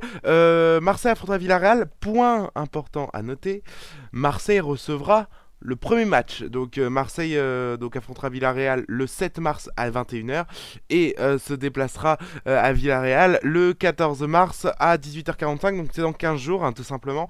Est-ce que de ton côté Imran tu considères que l'affiche est plutôt prestigieuse mais prenable? C'est-à-dire que Villarreal c'est 13ème de, de Bundesliga, 13ème de Liga, 13ème de... Hmm, du championnat espagnol, on est loin loin, loin quand même, du Villarreal qui euh, avait failli faire tomber Liverpool en demi-finale de Ligue des Champions en 2022. Euh, on est loin de, de, euh, de, ce, de, ce Villarreal-là. Il n'y a plus le Unai Emery. D'ailleurs, il y a Marcelino, le premier entraîneur de l'Olympique de Marseille du début de saison. Donc, est-ce que pour toi, c'est une, une affiche. alors, je vais, je vais dire un terme, mais je pense que tu seras d'accord avec moi. Je trouve que c'est une affiche un petit peu piégeuse pour l'OM. Ah bah complètement, une équipe euh, comme Villarreal en Coupe d'Europe, peu importe le contexte euh, qu'elle connaît en championnat, c'est toujours assez piégeux parce qu'on sait que cette équipe a des joueurs d'expérience. Bon, ça n'a plus rien à voir avec l'équipe euh, qui était en demi-finale de la Ligue des Champions parce que déjà le coach est parti, le socle est totalement différent, mais tu as toujours des joueurs comme Gérard qui sont présents, comme euh, comme aussi, ouais, tu as eu des joueurs comme euh, ouais, Gérard Moreno, par exemple, qui lui est toujours assez intéressant, qui est toujours là. Qui est un peu dommage avec ce tirage-là, c'est que Marseille va partir avec euh, un rang, pas d'outsider, mais ouais, plutôt même favori par rapport à la saison européenne, par rapport à tout ce qui se passe. Et euh, malgré le fait que Marseille reçoit au match retour, je pense que Marseille n'aura pas le choix et devra passer parce que sinon elle sera critiquée. Et je devrais aimer plus voir Marseille face à une équipe euh, supérieurs comme Leverkusen, comme Liverpool, afin de voir un Marseille un peu plus libéré, dans le sens où cette équipe aurait pas été favorite et donc euh, derrière, euh, il n'y aurait pas eu de problème il n'y aurait pas eu trop de complexe de supériorité. Je pense que cette équipe de Marseille-là, en coupe, elle a du mal face aux équipes qui lui sont pas inférieures. Et ça, c'est dommage. Et pour moi, c'est un des gros points noirs de ce tirage de sort-là. Euh, j'ai coupé mon micro, je pensais que tu allais enchaîner Lucami. Toi de ton côté sur cette affiche, qu'est-ce que tu en penses? Euh, Pour moi, il n'y a pas forcément d'équipe qui ressort euh, vraiment plus fort que l'autre. C'est deux équipes qui ont un petit peu de mal dans leur championnat respectif, qui sont pas au mieux de leur forme. Deux équipes qui sont quand même plutôt pas mal actuellement dans, le contexte européen. Donc ça va être un bon, je pense une bonne confrontation.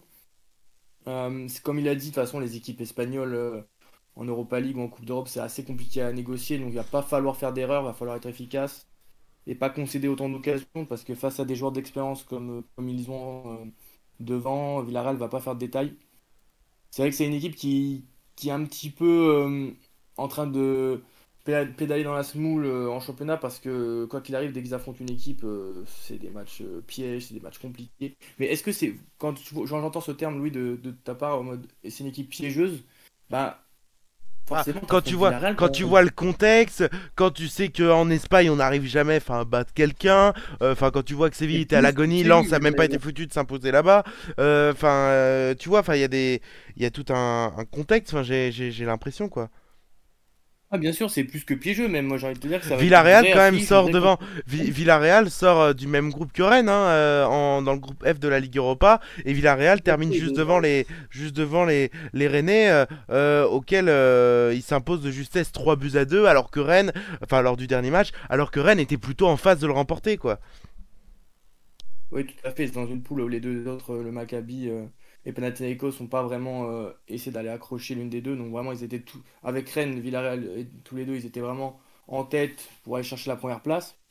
Euh, c'est une équipe qui, voilà, quand même, euh, elle a continué d'être performante. Elle sera performante quoi qu'il arrive. Il faudra les accueillir.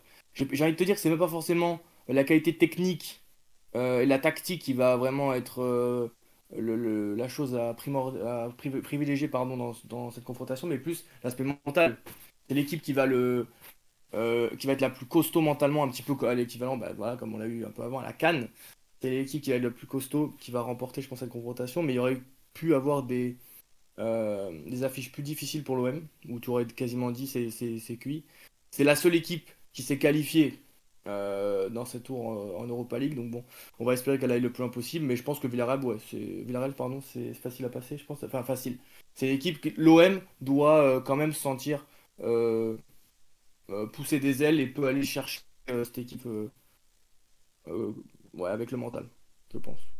Eh bien, messieurs, on a terminé ce débrief du match de Marseille. Marseille qui euh, bah donc euh, affrontera euh, le prochain match, c'est Montpellier, ce sera dimanche euh, pour les pour les Marseillais. On a fait quand même plus de 50 minutes de débrief sur ce l'OM. Bon, je pense que vous avez de quoi faire. Ceux qui nous écoutent, ce- ceux qui nous écoutent, bien sûr, en podcast. On va passer à un autre match qu'on voulait débriefer parce que c'est un match extrêmement intéressant et un peu intrigant. C'est la victoire sur le fil, enfin pas tant que ça, remarque, hein, parce qu'ils ont marqué à la 65e.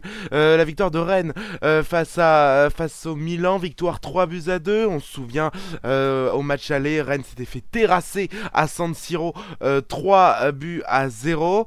Euh, et, euh, ensuite, euh, bah, ils étaient dos au mur. On parlait même d'une possible remontada un petit peu à la, euh, un petit peu en mode Liverpool-Barcelone 2019. Bon, finalement, on y a cru un petit chouïa, euh, à peu près 10 minutes, et euh, après, euh, au terme d'un match étriqué, euh, j'allais dire l'OM, non, c'est Rennes. Rennes s'impose 3 buts à 2. On retiendra quand même j'ai envie de dire le positif, euh, Imran, sur, sur ce match. Parce que c'est vrai que quand tu regardes le match il y a une semaine, je me souviens d'ailleurs, je, je, je le salue, euh, Jolan, euh, avec qui euh, j'avais regardé le match il y a une semaine. Alors Jolan, qui est supporter rennais, qui était dépité à la fin de, à la fin de ce match parce qu'il y avait de quoi quand on regardait la prestation rennaise. C'était vraiment, il y avait rien. C'est-à-dire que Rennes s'est mis à jouer à la 70e minute, ce qui est un petit peu problématique quand tu t'es, quand t'es mené 3-0 et qu'il ne s'est vraiment rien passé. Euh, là, on a vu une équipe avec beaucoup plus d'engagement, beaucoup plus de, de, de, de niveau vraiment dans cette, dans cette, euh, de- dans cette deuxième euh, confrontation. Est-ce que c'est ce que vous avez remarqué aussi ou est-ce que justement vous trouvez que bah, euh, Milan a joué à 30% de sa capacité maximale et donc c'est normal que euh, Rennes s'impose 3 buts à 2 Imran. Euh, alors, avant de commencer à parler de Rennes, j'aimerais parler de Milan parce que franchement, la prestation d'hier, alors oui, euh, 3-0, normal que tu joues un peu avec le, frein à main, mais par rapport à ce que cette équipe montre en Serie A et qui n'est vraiment pas bon malgré les victoires, euh, la prestation, elle est absolument euh, inacceptable. Je suis désolé, mais cette équipe-là, c'est une équipe qui est totalement amorphe. Euh, c'est une équipe qui, euh, n'est plus en phase avec ce que son coach Stefano Pioli demande. On voit une équipe qui a du mal à jouer, on voit une équipe qui a du mal à trouver des, circuits de passe, on voit une équipe euh, qui a du mal à, se trouver tout simplement, et même ses points forts euh, fonctionnent pas ou, très mal. Euh, Raphaël Leao, il a son match malgré son but, euh, il est, pas bon. Il n'arrive pas à passer une seule fois Guéladoué. Euh, son accélération, euh, il n'arrive pas à la faire. On sentait aussi qu'il était un peu blessé sur ce match-là parce que généralement, quand il accélère, on le rattrape pas. Mais euh, ce match-là, il, ouais, il est assez symptomatique euh, d'une équipe de Milan qui, défensivement aussi, est euh, assez catastrophique. Alors, certes, il y a eu beaucoup de blessés. Tu as perdu tes trois centraux titulaires, Maliccio, Fikayo Tomori et Pierre Kaloulou, qui eux sont indéboulonnables. Tu as dû même rappeler Matteo Gabbia de Villarreal. Ok, ça, c'est quelque chose. Tu fais encore jouer Simon Kier, qui était remplaçant l'année dernière, c'est une chose. Mais juste sur l'organisation de la défense, mais c'est catastrophique. À chaque fois, tu as Kier qui est en retard tu as euh, le latéral droit Florenzi ou Calabria qui couvre euh, les hors-jeux comme, comme, pas possible. Euh, il y a juste peut-être Théo à sauver dans cette défense qui est correct et qui a vraiment progressé. Je pense que son intérim en, en, défense centrale lui, lui a fait pas mal de bien et lui a permis de gagner une grosse discipline. Mais sinon, c'est une équipe de Milan ouais, qui, sur le match retour, malgré le contexte 3-0, tranquille. On a un match gros ce week-end contre l'Atalanta, mais c'est une prestation qui est, catastrophique. Et c'est justement là où, pour moi, le Stade Rennais a perdu quelque chose, c'est que le Stade Rennais pouvait jouer quelque chose à San Siro on sait que cette équipe de Milan, dès qu'il y a une équipe qui vient la bousculer, dès qu'il y a une équipe qui met un pressing en place et qui arrive à trouver ses attaquants par du jeu direct, on sait que ça fait mal une équipe comme Bologne, euh, qui joue très bien, qui est cinquième de Serie A, qui a des individualités très fortes comme Joshua Zirze, une équipe comme Bologne, qui n'est pas super et qui n'est pas inférieure à Rennes, arrive est arrivé à mettre en difficulté Milan à San Siro. Pourtant, à San Siro, Rennes a pris l'eau. Et il y avait à peu près la même composition. Il y avait Loftus-Cheek qui a fait un bon match. Euh, et ça, c'est dommage. C'est dommage que les Rennais ont attendu le 3-0 pour vraiment mettre beaucoup d'impact physique et pour répondre aux défis physiques de Milan. Parce que je suis persuadé que Rennes attaque ce match euh, tambour battant. Je pense que Milan euh, ne passe pas. Mais vraiment, parce que Milan, à l'extérieur, With lucky landslots, you can get lucky just about anywhere. Dearly beloved, we are gathered here today to. Has anyone seen the bride and groom? Sorry, sorry, we're here. We were getting lucky in the limo and we lost track of time. No, Lucky Land Casino, with cash prizes that add up quicker than a guest registry. In that case, I pronounce you lucky. Play for free at LuckyLandSlots.com. Daily bonuses are waiting. No purchase necessary. Void were prohibited by law. 18 plus. Terms and conditions apply. See website for details. C'est absolument indigent. C'est euh, une équipe euh, qui, dès qu'il y a un coup dur, derrière, on sait qu'on l'a perdu. Et, ça, c'est dommage.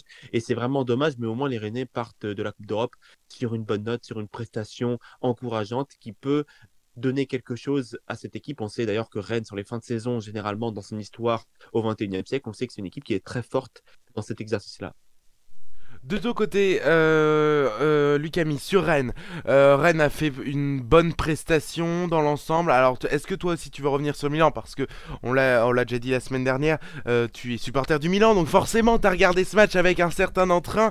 Et euh, quand même, enfin la prestation, alors j'allais dire, la prestation milanaise, elle est quand même en demi-teinte parce qu'au départ, ils font plutôt un bon début de match où ils ont deux énormes occasions, euh, surtout enfin la première occasion euh, où Stem Mandanda fait un super barret, mais après quand même, enfin quand tu vois le, le, but de le premier but de Benjamin Bourigeau, euh, l'enflammade qu'il y a au Roison Park, c'était on pouvait quand même le prendre euh, un petit peu euh, bah, difficilement pour un supporter milanais. Est-ce que tu as été à un moment donné inquiété, même si bon, euh, Rennes ne, s'est jamais approché à moins de deux buts de l'Olympique, de, l'Olympique n'importe quoi, du, de l'AC Milan, il y a quand même eu des raisons de s'inquiéter de la part du Milan.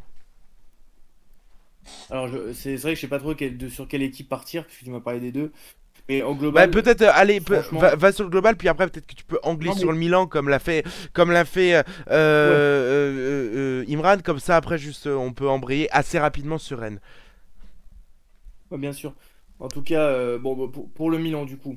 c'est une équipe qui a voulu gérer le match comme ils l'ont fait à d'autres moments en Coupe d'Europe. Sauf que le problème, c'est qu'ils ont fait ça avec une charnière réinventée sur le, sur le, sur le moment euh, depuis quelques semaines euh, et en plus de ça, euh, deux joueurs extrêmement mauvais.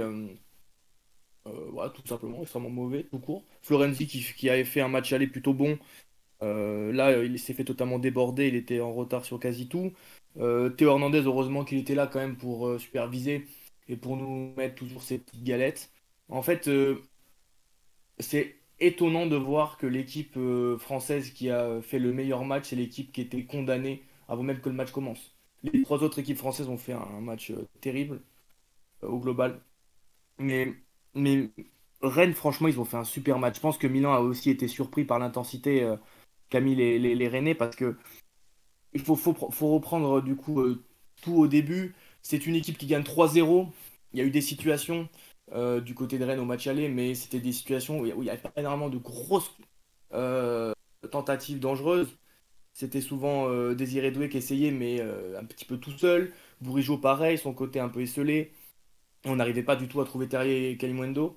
Donc, du coup, Milan s'est un petit peu reposé sur cette, cette idée-là. Une équipe qui va être intéressante, qui va mettre de l'intensité, mais qui va pas forcément être si dangereuse que ça. Et finalement, ils sont fait totalement déborder, dépasser. Euh, Loftus-Cheek, c'est là où tu vois à quel point il est trop important dans ce milieu de terrain pour, euh, compenser le manque d'intensité des joueurs autour. Là, tu avais mis Moussa, Regners et Benasser. Euh, Léao, euh, tu l'as dit, de toute façon, c'est pas que ce match-là qu'il est mauvais, hein, Imran, c'est depuis le début. Moi, Léao, cette saison, j'aime pas du tout. Depuis un petit moment, il a toujours ses éclairs de, de Il a fait quand même quelques replis défensifs. Enfin, moi, je trouve pas que c'est honteux non plus sa prestation, non? Pour moi, pour moi c'est. En fait, pour ceux qui connaissent le, la Sémian de jour après jour, Léao est même, même pas euh, à 70% de ses capacités euh, quand, depuis le début de saison. Il est vraiment très mauvais, il est irrégulier comme pas possible. Euh, limite, Pulisic et Jovic en ce moment sont meilleurs, bien meilleurs même. Donc voilà, moi je suis très déçu de, de son match. Théo Hernandez, franchement, son couloir, il le maîtrise à la perfection. J'aime beaucoup, encore une fois, ce qu'il fait. Maignan, il se prend trois buts, mais c'est deux pénalties et euh, une frappe de loin euh, complètement couverte par euh, deux joueurs qui sont même pas capables de mettre le pied devant. Donc c'est vrai que c'est compliqué pour lui. tout repose de toute façon sur cette intensité mise par les Rennais et c'est vraiment magnifique de leur part. Je, suis, franchement, ils sortent avec le mérite, ils sortent avec les honneurs. On fait un excellent match, Bourigeau et, les autres, franchement, collectivement, c'était assez impressionnant. Santa Maria, incroyable également. par contre, c'est vrai que quand tu as dit euh, le suspense, moi j'y ai pas vraiment cru. Je pense à aucun moment je me suis senti vraiment en danger parce que je savais que cette défense rennaise euh, par rapport à l'aller euh, était extrêmement friable et avec pas grand chose tu pouvais aller chercher un but. Donc moi franchement je même si Rennes a montré beaucoup de choses et a vraiment fait mal à cette équipe du Milan qui préparait comme tu l'as dit Imran le match contre l'Atalanta. Donc forcément on connaît Pioli et son contexte. il a peur de ces confrontations parce qu'il sait que tactiquement, euh, il, est, euh, il est un petit peu euh, en difficulté, il est très regardé, les supporters n'arrêtent pas de le juger week-end après week-end. Donc il, a peur, simplement. C'est la peur qui ressort dans, son coaching. Et dans une, dans une confrontation à 3-0, bah ouais, il, dit à ses joueurs de pas trop, de pas trop mettre d'intensité, d'être à 70%, de, se permettre de laisser Loftus-Cheek et Giroud sur le banc, de faire sortir Léao à la 62e. Donc ça, c'est quand même encore une fois un message. Donc avec tout ce que, tout, ce que j'ai dit, je pense que le match était franchement très intéressant à regarder. Mais c'est terrible de voir que cette équipe rennaise a été déjà condamnée avant même que le match commence, que, ils ont... parce qu'ils auraient mérité d'aller plus loin. En fait, s'ils avaient une autre confrontation, euh, si, si, Rennes jouait le Benfica, si Rennes euh, aurait joué Fribourg, tu te dirais que peut-être euh, cette équipe aurait pu faire un parcours dans cette Europa League. Malheureusement, enfin, on y, on y reviendra sur Fribourg, mais quand tu vois le parcours qu'ils ont fait, enfin quand tu vois le match qu'ils ont fait face à Lens, Fribourg, ils ont raté leur première période, mais par contre la deuxième période, dans l'impact psychologique. mentalement. mentalement, on en reparlera parce que pour moi, il y a des équipes qui mentalement ont, des, ont des difficultés, certes, mais, bon, on va avoir reparler, de toute façon, t'inquiète pas. Mais pour moi, euh, le Milan, mentalement, il y a quand même cette solidité au milieu de terrain. Euh, et dans les moments où ils ont su piquer, parce qu'ils ont rehaussé leur niveau dès qu'il y a eu En fait, dès qu'il y a eu un but, ils ont rehaussé le niveau. Dès qu'il y a eu un but, bam, Milan s'est retrouvé à être euh, le Milan qui veut aller chercher quelque chose parce qu'ils ont un petit peu peur. Et tout de suite, dès qu'ils rattrapaient le score, hop, on se met en chausson, on arrête de jouer. Ça y est, c'est pas possible d'être comme ça et de se prendre une multitude de frappes. Donc, voilà je, pense que les supporters milanais sont pas vraiment déçus euh, de ce qu'ils ont vu. Ils, connaissent Pioli, ils se sont pas imaginés que ça allait être euh, autre chose qu'une qualification. Euh, clair, euh, Non, non bien sûr, bien sûr. Euh, alors on va un tout petit peu avancer parce que euh, on va pas non plus faire le podcast trop longtemps. On va essayer d'être encore ensemble une petite demi-heure sur, sur, le match et sur le, la victoire rennaise. Imran, est-ce que tu es d'accord avec ce qu'a dit Julien Stéphan après le match où il a dit que c'est la victoire la plus prestigieuse de l'histoire de Rennes en Coupe d'Europe? Est-ce que tu es d'accord avec ça, sachant que. Rennes est éliminé, sachant que bah, la victoire, elle est pas, elle est, elle est peut-être flamboyante, mais elle est pas non plus, euh, euh, voilà, elle a- ils ont pas surclassé le Milan. Et surtout, bah, est-ce que euh, finalement, si il n'y avait pas eu 3-0 à l'aller, est-ce que Rennes aurait gagné 3-2 au retour? Bah, a priori non. Bah non, je suis pas d'accord avec Julien Stéphane. Non, c'est pas la victoire la plus prestigieuse du Stade Rennais en Coupe d'Europe. Déjà, cette victoire, elle n'amène rien. Elle confirme juste l'élimination parce que Milan a quand même marqué deux buts. Et puis, euh, on n'a pas senti un Stade Rennais euh, aussi fort sur ce match. C'est un Stade Rennais qui a été très correct, mais on sent que cette équipe peut faire mieux. Donc euh, non, c'est pas la victoire la plus prestigieuse et c'est même une insulte parce que il y a une petite histoire européenne qui se construit. Rennes commence à jouer la Coupe d'Europe euh, presque tous les ans. Il y a une consistance qui est là. Donc euh, un match Mm. perdu comme ça, euh, qui est désigné comme le, plus- le plus prestigieux de ton histoire, non. À la rigueur, tu peux parler de Betis Séville en 2019 parce que oui, ce match-là te permet de passer euh, un stade que tu avais presque jamais passé dans ton histoire européenne. Ok, mais parler de ce match-là comme étant le plus prestigieux, non, je suis, je suis désolé. C'est faire injure à l'histoire européenne du Stade Rennais, même si elle est plutôt maigre. Elle est plutôt maigre en qualité, mais forte en consistance ces dernières années. Mais euh, non, je je suis pas d'accord et c'est, dommage de la part de Julien Stéphane. Ça fait un peu petit bras.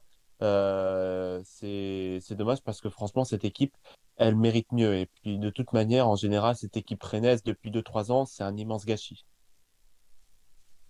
Un immense gâchis, mais alors je sais pas si vous avez vu, mais euh, il y avait Olivier Létang, non c'est pas Olivier Létang, c'est, euh, euh, bah, je sais plus comment il s'appelle le président euh, euh, mais qui a donné une interview dans, dans Ouest France le jour du match, donc jeudi soir, en disant que Rennes, et c'est pas faux, Rennes est depuis 5 ans la deuxième équipe après le Paris Saint-Germain qui rapporte le plus de points en Ligue Europa. Donc est-ce que c'est un autant est-ce que cette élimination Lucami, est-ce que c'est un gâchis?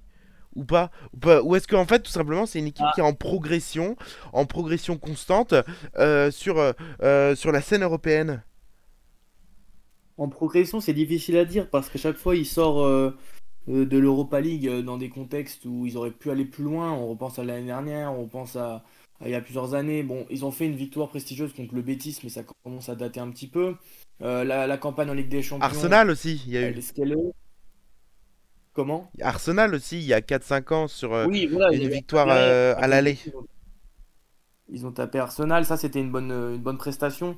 C'est une équipe qui quand même revient de loin par rapport à son contexte en championnat, euh, qui se refait un petit peu la cerise comme on dit.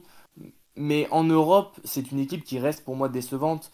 Et ils ont eu pas, de- pas vraiment de réussite euh, avec le tirage également. C'est quand même une équipe qui aurait pu faire quelque chose peut-être cette année. Mais même quand tu vois le niveau de l'Europa League, je pense que d'ici quelques tours, ils auraient eu euh, des limites avec cette défense en fait. Je pense que Rennes, pour, pour re- prétendre euh, faire euh, quelque chose à l'image de ce qu'ils avaient fait contre Arsenal, il va falloir reconstruire derrière. Arrêter de faire confiance tout de suite à des jeunes de 19 ans, 20 ans. Tu les fais mettre dans l'effectif petit à petit et tu les fais jouer de temps en temps, mais tu les mets pas comme ça titulaires dans le grand bain. C'est pas possible. Lucky Land Casino asking people what's the weirdest place you've gotten lucky? Lucky? In line at the deli, I guess? Aha, in my dentist's office.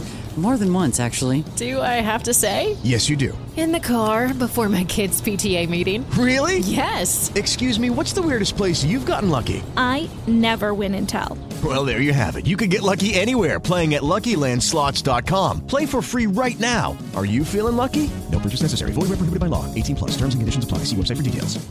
With Lucky Land slots, you can get lucky just about anywhere. Dearly beloved, we are gathered here today to. Has anyone seen the bride and groom?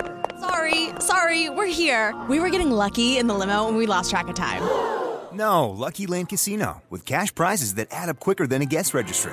In that case, I pronounce you lucky. Play for free at LuckyLandSlots.com. Daily bonuses are waiting. No purchase necessary. Void where prohibited by law. 18 plus. Terms and conditions apply. See website for details. Tu reconstruis l'attaque, c'est bien, tu as une cinquantaine de joueurs offensifs, c'est super, mais il faut penser à l'équilibre de l'équipe pour euh, derrière gérer, euh, gérer, euh, l'Europe. Donc euh, pour moi, c'est une équipe qui quand même reste un cran décevante, mais comme d'habitude, pourquoi elle est décevante? Parce qu'elle nous prouve qu'elle est quand même capable de faire d'énormes prestations.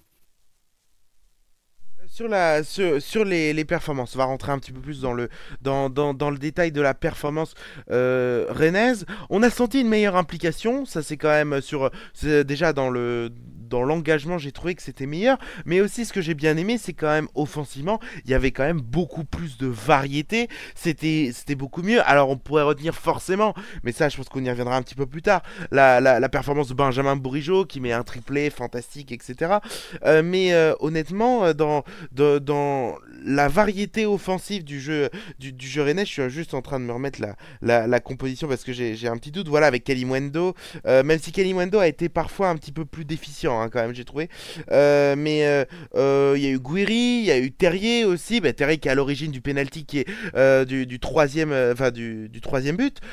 j'ai trouvé que dans l'animation offensive, c'était quand même largement au-dessus et c'est un petit peu dans la continuité de ce que, de, ce que faisait Rennes. Et d'ailleurs, finalement, quand on voit quand on voit la variété offensive du jeu rennais, est-ce que ce match aller face à face au Milan, est-ce que c'est pas une anomalie statistique finalement, Imran? Bah, Au-delà d'être une anomalie statistique, et c'est la vérité, oui, euh, c'est une anomalie statistique, mais surtout, euh, le match aller, c'est au final euh, un non-match. Un match qui peut arriver au cœur d'une saison, même au cœur d'une dynamique de progression, parce que Rennes va quand même mieux depuis le début de l'année 2024. Mais malheureusement, ce genre de match-là peut arriver et c'est arrivé à Rennes. On sentait pourtant au match aller une bonne entame, une entame correcte. On voyait pas mal Bourigeau, notamment avec le ballon. Mais dès que le Milan a commencé à accélérer, à avoir des occasions, c'était foutu et Rennes n'a pas su répondre à cette intensité-là. Et, et c'est dommage, et l'anomalie, elle est là. C'est que Rennes, au cœur d'une dynamique où elle allait mieux, bah, il y a eu ce match face à l'AC Milan qui a peut-être euh, qui aurait pu en tout cas euh, faire mal, qui aurait pu créer quelque chose de, mauvais, mais au final, on a vu que le match retour a au moins permis de, recréer quelques bases. Donc euh, oui, c'est c'est dommage, c'est anormal et peut-être que ce match aussi contre Milan est tombé trop tôt dans cette dynamique de, progression de Rennes qui n'a pas encore atteint son pic. Je pense que cette équipe de Rennes va faire comme la saison dernière avec une meilleure fin de saison, avec une équipe. Cette équipe de Rennes, en fait, c'est un diesel c'est une équipe qui a besoin de temps, énormément de temps pour euh, s'accommoder, pour euh, voilà, euh, faire marcher les automatismes. Mais une fois que ça marche en fin de saison, bah, ça décolle et on voit une équipe de Rennes qui est irrésistible à l'arrivée des beaux jours. Euh, euh, sur, sur, le match, sur l'animation, euh, sur, sur l'animation offensive, Lucami, qu'est-ce que t'en as, qu'est-ce que t'en as pensé? Est-ce que pour le coup c'est le vrai point positif de Rennes? Ou que, en fait quel est le vrai point positif de cette équipe rennaise? Parce que en soi, je, en y pensant, moi je trouve qu'il y en a plusieurs. Il y a le, pour moi, Steve Mandanda qui a fait un très gros match hier soir. il y a, il y a l'aspect offensif que j'ai plutôt bien aimé. Défensivement, c'est encore friable. Je trouve que ça manque en fait de, de, de, de communication et de logique, je trouve encore. Euh, toi, qu'est-ce que tu as, pensé en fait? Quel, est le positif que tu retires euh, dans, ce qu'a proposé Rennes euh, hier soir?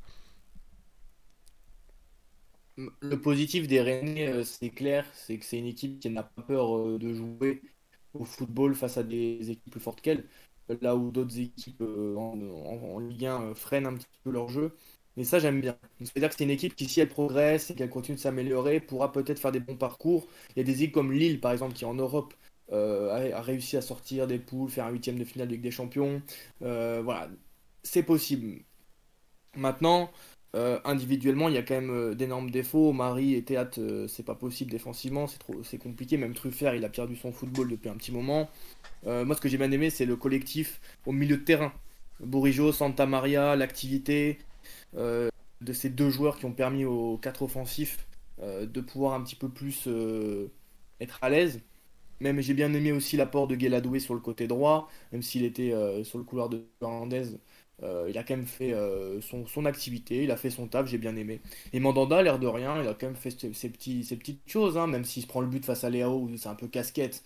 mais sinon, au début du match, tu te dis ah avec les parades qu'il fait et l'intensité, parce qu'il y a quand même Léo qui rate pas mal de face à face. tu te dis ok, s'il y a quelque chose. Euh, donc voilà, moi c'est une équipe qui fonctionne pas forcément euh, sur un joueur précisément, mais collectivement dans l'intensité, c'est une équipe qui s'est montrée, comme je, comme je te l'ai dit, et je trouve que il y a du respect à avoir. Il faut juste reconstruire et ça va venir. Après, ils reviennent de loin. La Ligue 1, c'était compliqué. Euh, Et puis déjà, on les voyait tous avant le début de saison et le, et le mercato qu'ils allaient peut-être aller faire une course pour se qualifier en Ligue, des Champions, etc. On a vu que c'était plutôt compliqué. Donc avec cette équipe, on va éviter de s'enflammer, on va les laisser gérer. C'est quand même une équipe qui aussi est jeune dans le côté euh, Coupe d'Europe chaque année, euh, une expérience dans les tours à élimination directe. Donc voilà, ils vont, ils vont grandir. Il n'y a, a, que des jeunes dans cet effectif quasiment. Donc il y a aussi très peu de joueurs qui connaissent ces tours-là. Euh, donc voilà, ils vont grandir avec le temps et je m'en fais pas de soucis. Mais comme nous, en Ligue 1, on a ce problème d'irrégularité en termes de club et que c'est jamais les mêmes qui vont en Europe, alors c'est aussi une bonne chose, hein, parce que ça veut dire que voilà, tout le monde a sa chance. C'est aussi une mauvaise chose de quelque part, parce que vu le contexte économique de, euh, notre championnat, euh, si t'es pas en Europe, tu es obligé de vendre énormément de, tes, euh, joueurs, tu es obligé, de, reconstruire derrière avec le centre de formation. Donc euh, c'est pas facile pour Rennes, il faut qu'ils s'accrochent, il faut qu'ils continuent d'être en Europe. Et en tout cas, respect pour leur style de jeu et, et de pas avoir bah, baissé les bras. quoi. Euh, sur le, euh, sur le, le, le, match, pardon, en fait, j'étais concentré sur autre chose et je pensais pas que t'allais reprendre. Si, je pensais pas que t'allais me laisser la parole aussi si facilement. Euh, sur le, sur la, sur la suite, qu'est-ce qu'il y a? Ah, non, t'inquiète. Ah, non. mais j'étais, j'étais surpris en fait. Je pensais pas que, je pensais, en fait, je pensais pas que t'allais couper là. Je pensais que t'allais en, en, embrayer sur, sur, sur autre chose.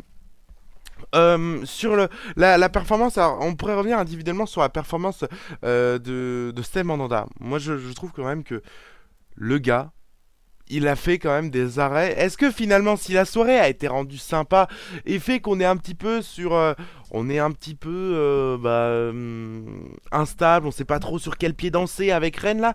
Bah, est-ce que c'est aussi par le fait que Stem Mandanda a effectué énormément d'arrêts en fait finalement? On, on, voit que la partie ne tient ne tient qu'à lui quoi c'est-à-dire que s'il n'est pas au top de sa forme, s'il n'est pas à son prime, eh bien Stem Mandanda euh, eh bien Rennes euh, s'effondre à nouveau ce soir. Et euh, d'ailleurs, on remarque quand même que le, ce qu'a fait Steve Mandanda, les parades qu'il a fait, c'est à peu près les mêmes qu'il a fait face à, enfin, au match aller, parce que s'il n'y a pas Steve Mandanda, Rennes repart avec 5-0 dans la musette à, de, de, San Siro. Donc c'est quand même aussi ça la, la performance du soir. Moi, je trouve que on retient souvent la performance de Bourigeau, mais la performance de Steve Mandanda est, est assez injustement mentionnée. Et pourtant, il a fait encore un très bon match, Imran. Bah, en fait, Steve Mandanda, euh, j'ai l'impression qu'il a fait une performance de gardien de Bundesliga. Je vais m'expliquer, dans le sens où il a été extrêmement sollicité et donc sur cette sursollicitation, il n'a pas eu le temps de se déconcentrer et donc ça l'a maintenu tout le match à flot et ça lui a permis de, faire des parades. Et ce qui lui a permis d'être concentré et d'être sursollicité, c'est malheureusement la mauvaise tenue de sa charrière centrale, notamment Théâtre, mais surtout Omari. Euh, je pense que là, Omari, il est encore en train de reculer euh, sur le port de Rennes à force de voir Léao euh, sprinter vers lui parce que franchement, c'est catastrophique. Je suis désolé, mais même si Léao va vite et que tu es tenté de ne pas trop te livrer, euh, faut pas non plus trop reculer, quoi. T'es défenseur central, il faut y aller sur lui. Donc ça, ça c'est assez dommage. Mais oui, euh, lui, euh, et d'un point de vue général, même sur l'année 2024, on retrouve petit à petit un bon Steve Mandanda. Bon, ce sera pas le grand Steve Mandanda des années 2010, hein, celui qui bondissait littéralement pour arrêter même des tirs très bien placés petit filet. Mais on a un Mandanda fiable, toujours fiable, qui est toujours présent et euh, qui est toujours capable euh, de sauver une équipe et d'avoir une influence sur les points euh, qu'elle doit avoir. De ton côté, Lucami, sur ce que tu en as pensé de la performance du portier rennais bah, il a globalement quasiment tout dit en fait. C'est vrai que son expérience permet de continuer de faire des grosses prestations même quand le niveau augmente. Euh, le défaut, c'est que devant lui, il a des joueurs extrêmement peu performants qui reculaient à Van Dyke et forcément, bah, c'est compliqué. Euh, après, franchement, Mandanda, s'il fait mieux sur cet arrêt de, de Léao, tu peux dire que c'est vraiment une bonne prestation. Le problème, c'est que va, les Rennais, les supporters vont souvent rester sur, euh, ce but-là qui vient vraiment quand, quand euh, le but arrive, tu vois vraiment les supporters dans la tribune qui arrêtent de parler. Il y a une clim qui est euh, colossale. Parce que ce but vient un petit peu de nulle part et tu n'y crois pas vraiment au fait que Léo va arriver à, le, mettre. Donc voilà, match quand même mitigé de Mandanda. C'est pas une grande performance. On l'a vu faire des performances en classique. Ah ouais. Avec l'OM qui est incroyable. Je le trouve pas non plus si fort que ça, mais il a quand même permis à cette équipe d'y croire un petit peu. Euh, un mot rapide sur Bourigeau et après on enchaîne les gars Euh, sur euh, le match de Bourigeau bon triplé performance on ne peut mieux réussi euh, Lucami Ah, très bien, très bien de la part de Bourigeau. il a été très précis dans, ses coups de pied arrêtés et dans ses frappes, parce que franchement, le, le Stade Rennais, c'est 24 tirs quand même. Donc c'est quand même une assez grande prestation avec seulement. Euh, je vais retrouver la stat, excusez-moi. 8 tirs cadrés. Donc euh, c'est là que Rennes a pêché. Mais sur les deux pénalties, par exemple, il les a super bien tirés. Donc si par exemple, euh, on aurait pu euh, imaginer que le match. 9 s'était Bourigeau dans terminé, l'équipe hein, ce matin Ouais, franchement, Bourigeau a été très bon dans tout, euh, dans tout ce qu'il a entreprenu. Euh, entre... par- Ouais. Mais par contre, ouais, euh, est-ce qu'on peut dire que c'est un si grand match que ça de sa part ou masterclass euh, faut, faut, faut pas pousser non plus, quoi. C'est un très bon match de sa part. Euh, de ton côté euh, Imran euh, en, allez, en combien de secondes? J'aimerais en une minute que tu me le fasses Euh, Écoutez, Brujo, il faut pas parler de son triplé pour parler de son match parce que si on parle que de son triplé, on passe à côté de beaucoup de choses. Brujo, c'est simple. C'est euh, bah, l'anti-Unai, euh, parce qu'on a parlé d'Unai d'ailleurs, de, ses défauts, du fait qu'il voulait trop en faire. Bah, justement, Bourigeau, il n'en a pas trop fait. Il n'a pas non plus fait des gestes techniques superflus. Il n'a pas tenté de percer à lui tout seul ou de tenter des passes absolument impossibles. Non, il a joué simple, juste, efficace.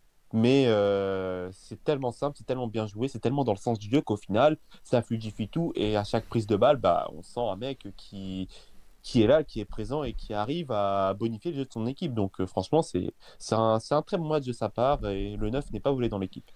Oh là là, mais qu'est-ce que c'est beau, en une minute, tout ça c'est fait, c'est magnifique, y a pas grand chose à dire. Bon, il nous reste 10 minutes les gars, il nous reste 10 minutes pour euh, justement parler un petit peu de ce qui s'est passé dans le, euh, dans le reste du foot européen. Alors on va bien sûr assez rapidement, euh, peut-être peut-être que en 2-3 minutes, je sais, je vais vous demander 3 minutes, c'est horrible, mais parce que bon, on est aussi un peu contenu, ça fait déjà 1h24, même 1h25 qu'on est, qu'on est ensemble, donc ça commence à faire. Euh, un petit point sur Lens, Lens qui, euh, bah là c'est quand même la grosse désillusion du soir, alors pour la faire très courte, Lens menait 2-0 à la mi-temps, alors il y avait eu 0-0 au match aller, c'était une prestation assez décevante des Lensois notamment, en fait ils avaient, ils avaient joué à la baballe, j'ai plutôt l'impression qu'ils avaient fait ça quand même hein, euh, lors, lors de ce match-là, au match aller, ils ont fait une vie, ils, ils menaient 2-0 à Fribourg euh, lors de, enfin à la mi-temps et ils se font renverser 3 buts à 2 en prolongation, euh, 2 partout puis 3-2. C'est quand même euh, une énorme désillusion, euh, sachant que Fribourg n'était pas une, euh, enfin quand on voit la première période de Fribourg, c'est une première période catastrophique de l'équipe allemande. Euh, Lucami, euh, c'est une désillusion française.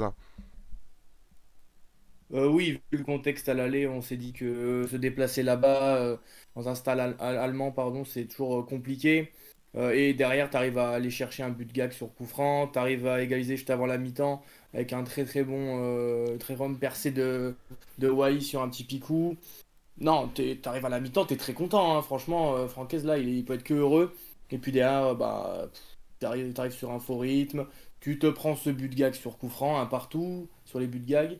Et derrière, t'arrêtes pas de reculer parce que t'as peur. Et ça, c'est pas, c'est pas bon parce que le, le meilleur lance, c'est celui quand euh, il a le ballon, pas quand il subit. Et puis il arrive ce qui arrive, tu te prends le but à la fin.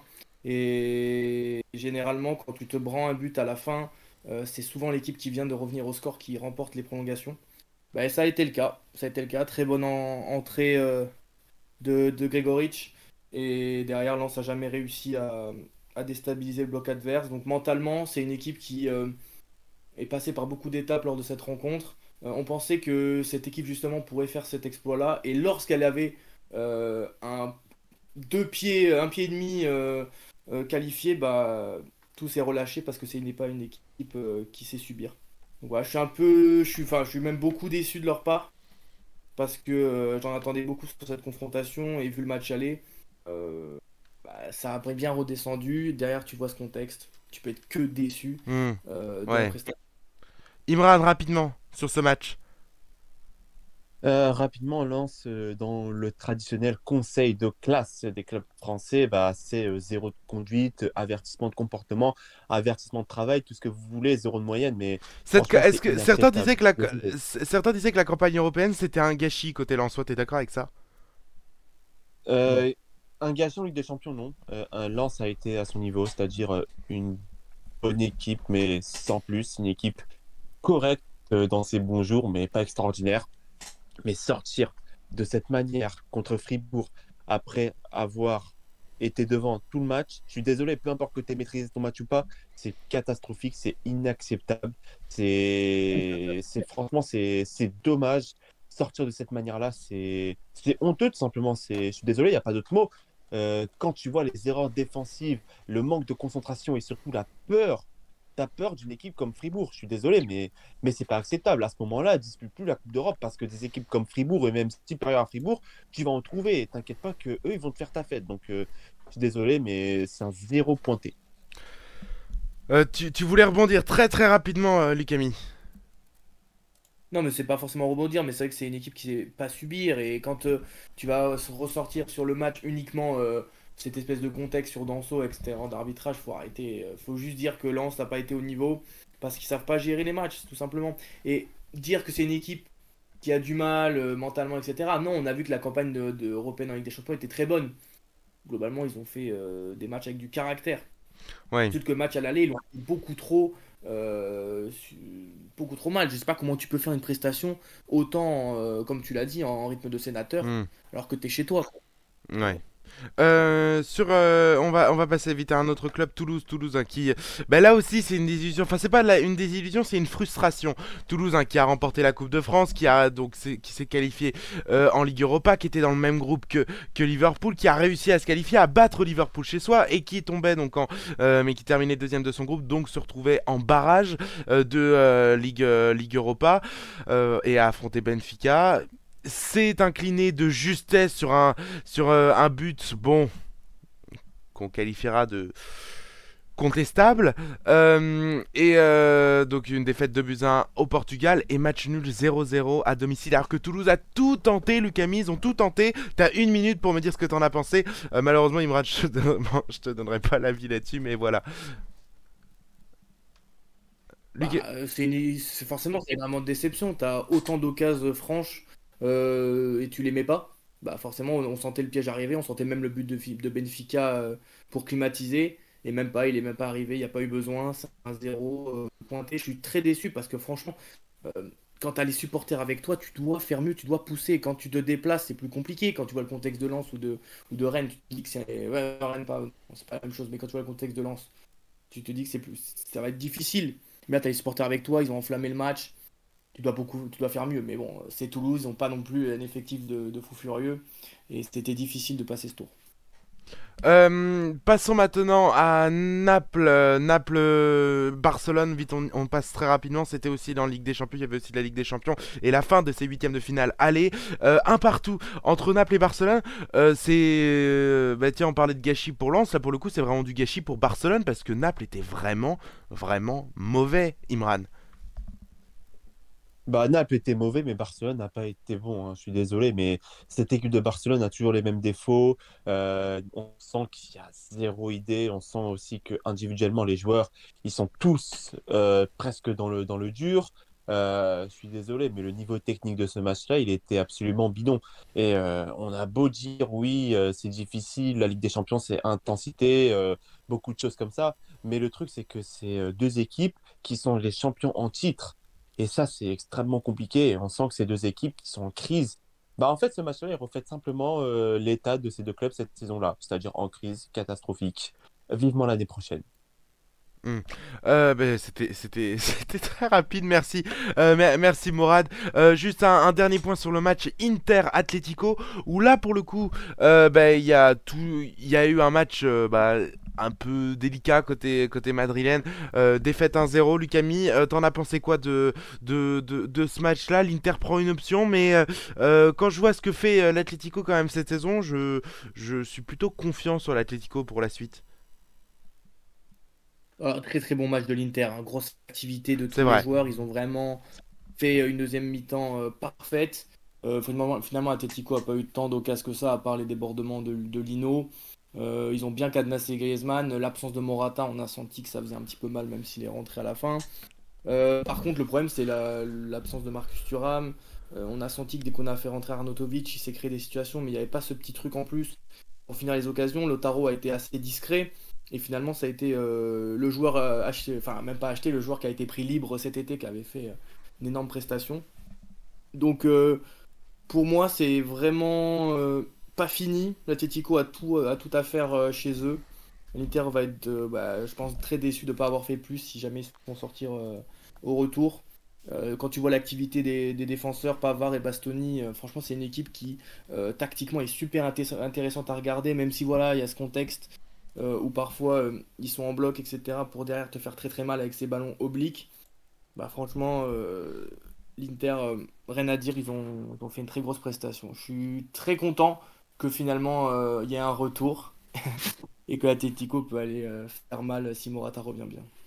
Eh bien, on verra, on verra tout ça. Merci. Euh, c'est là-dessus qu'on va se quitter sur ce podcast après 1h34 minutes de podcast. Merci à vous euh, de, nous avoir euh, suivis. Merci Imran pour ton retour. Ah. Merci les gars, c'est le plaisir pour moi de revenir et de poser le conseil de classe de ces cancres de clubs français qui, encore une fois, euh, nous donnent la calvitie. Ah oui, bah justement, on verra s'ils vont continuer ou pas de faire perdre des cheveux avec le match du PSG à la Real Sociedad. Ce sera la semaine, euh, ce sera dans 15 jours, pardon, euh, un peu moins de 15 jours, même presque 10 jours, face, donc oui, ce sera face à la Real Sociedad en Espagne. Merci Lucami d'avoir été avec nous. Merci de nous avoir écoutés. Euh, moment, ce qu'on retient malgré tout, c'est comme on a dit avec l'OM, il y a beaucoup d'erreurs techniques, dans, cette phase euh, euh, de Coupe d'Europe. J'ai hâte de voir euh, le niveau augmenter et surtout que les joueurs se concentrent un petit peu plus parce que je trouve que défensivement, depuis un petit moment, c'est un petit peu compliqué. Et eh oui, justement, on, verra, on verra ce que ça donnera dans les prochains matchs parce qu'il y a beaucoup de grosses affiches hein, euh, ce week-end. Arsenal-Newcastle, euh, il y a un Lens-Monaco, il y a un, Bayern euh, Munich-Leipzig, j'ai vu un, Real-Séville aussi. Donc il y a pas mal de, belles affiches. Merci à tous de nous avoir suivis. Passez une excellente journée, restez branchés sur les antennes de Talk Foot et à la semaine prochaine pour un nouveau podcast. Ciao. Bye.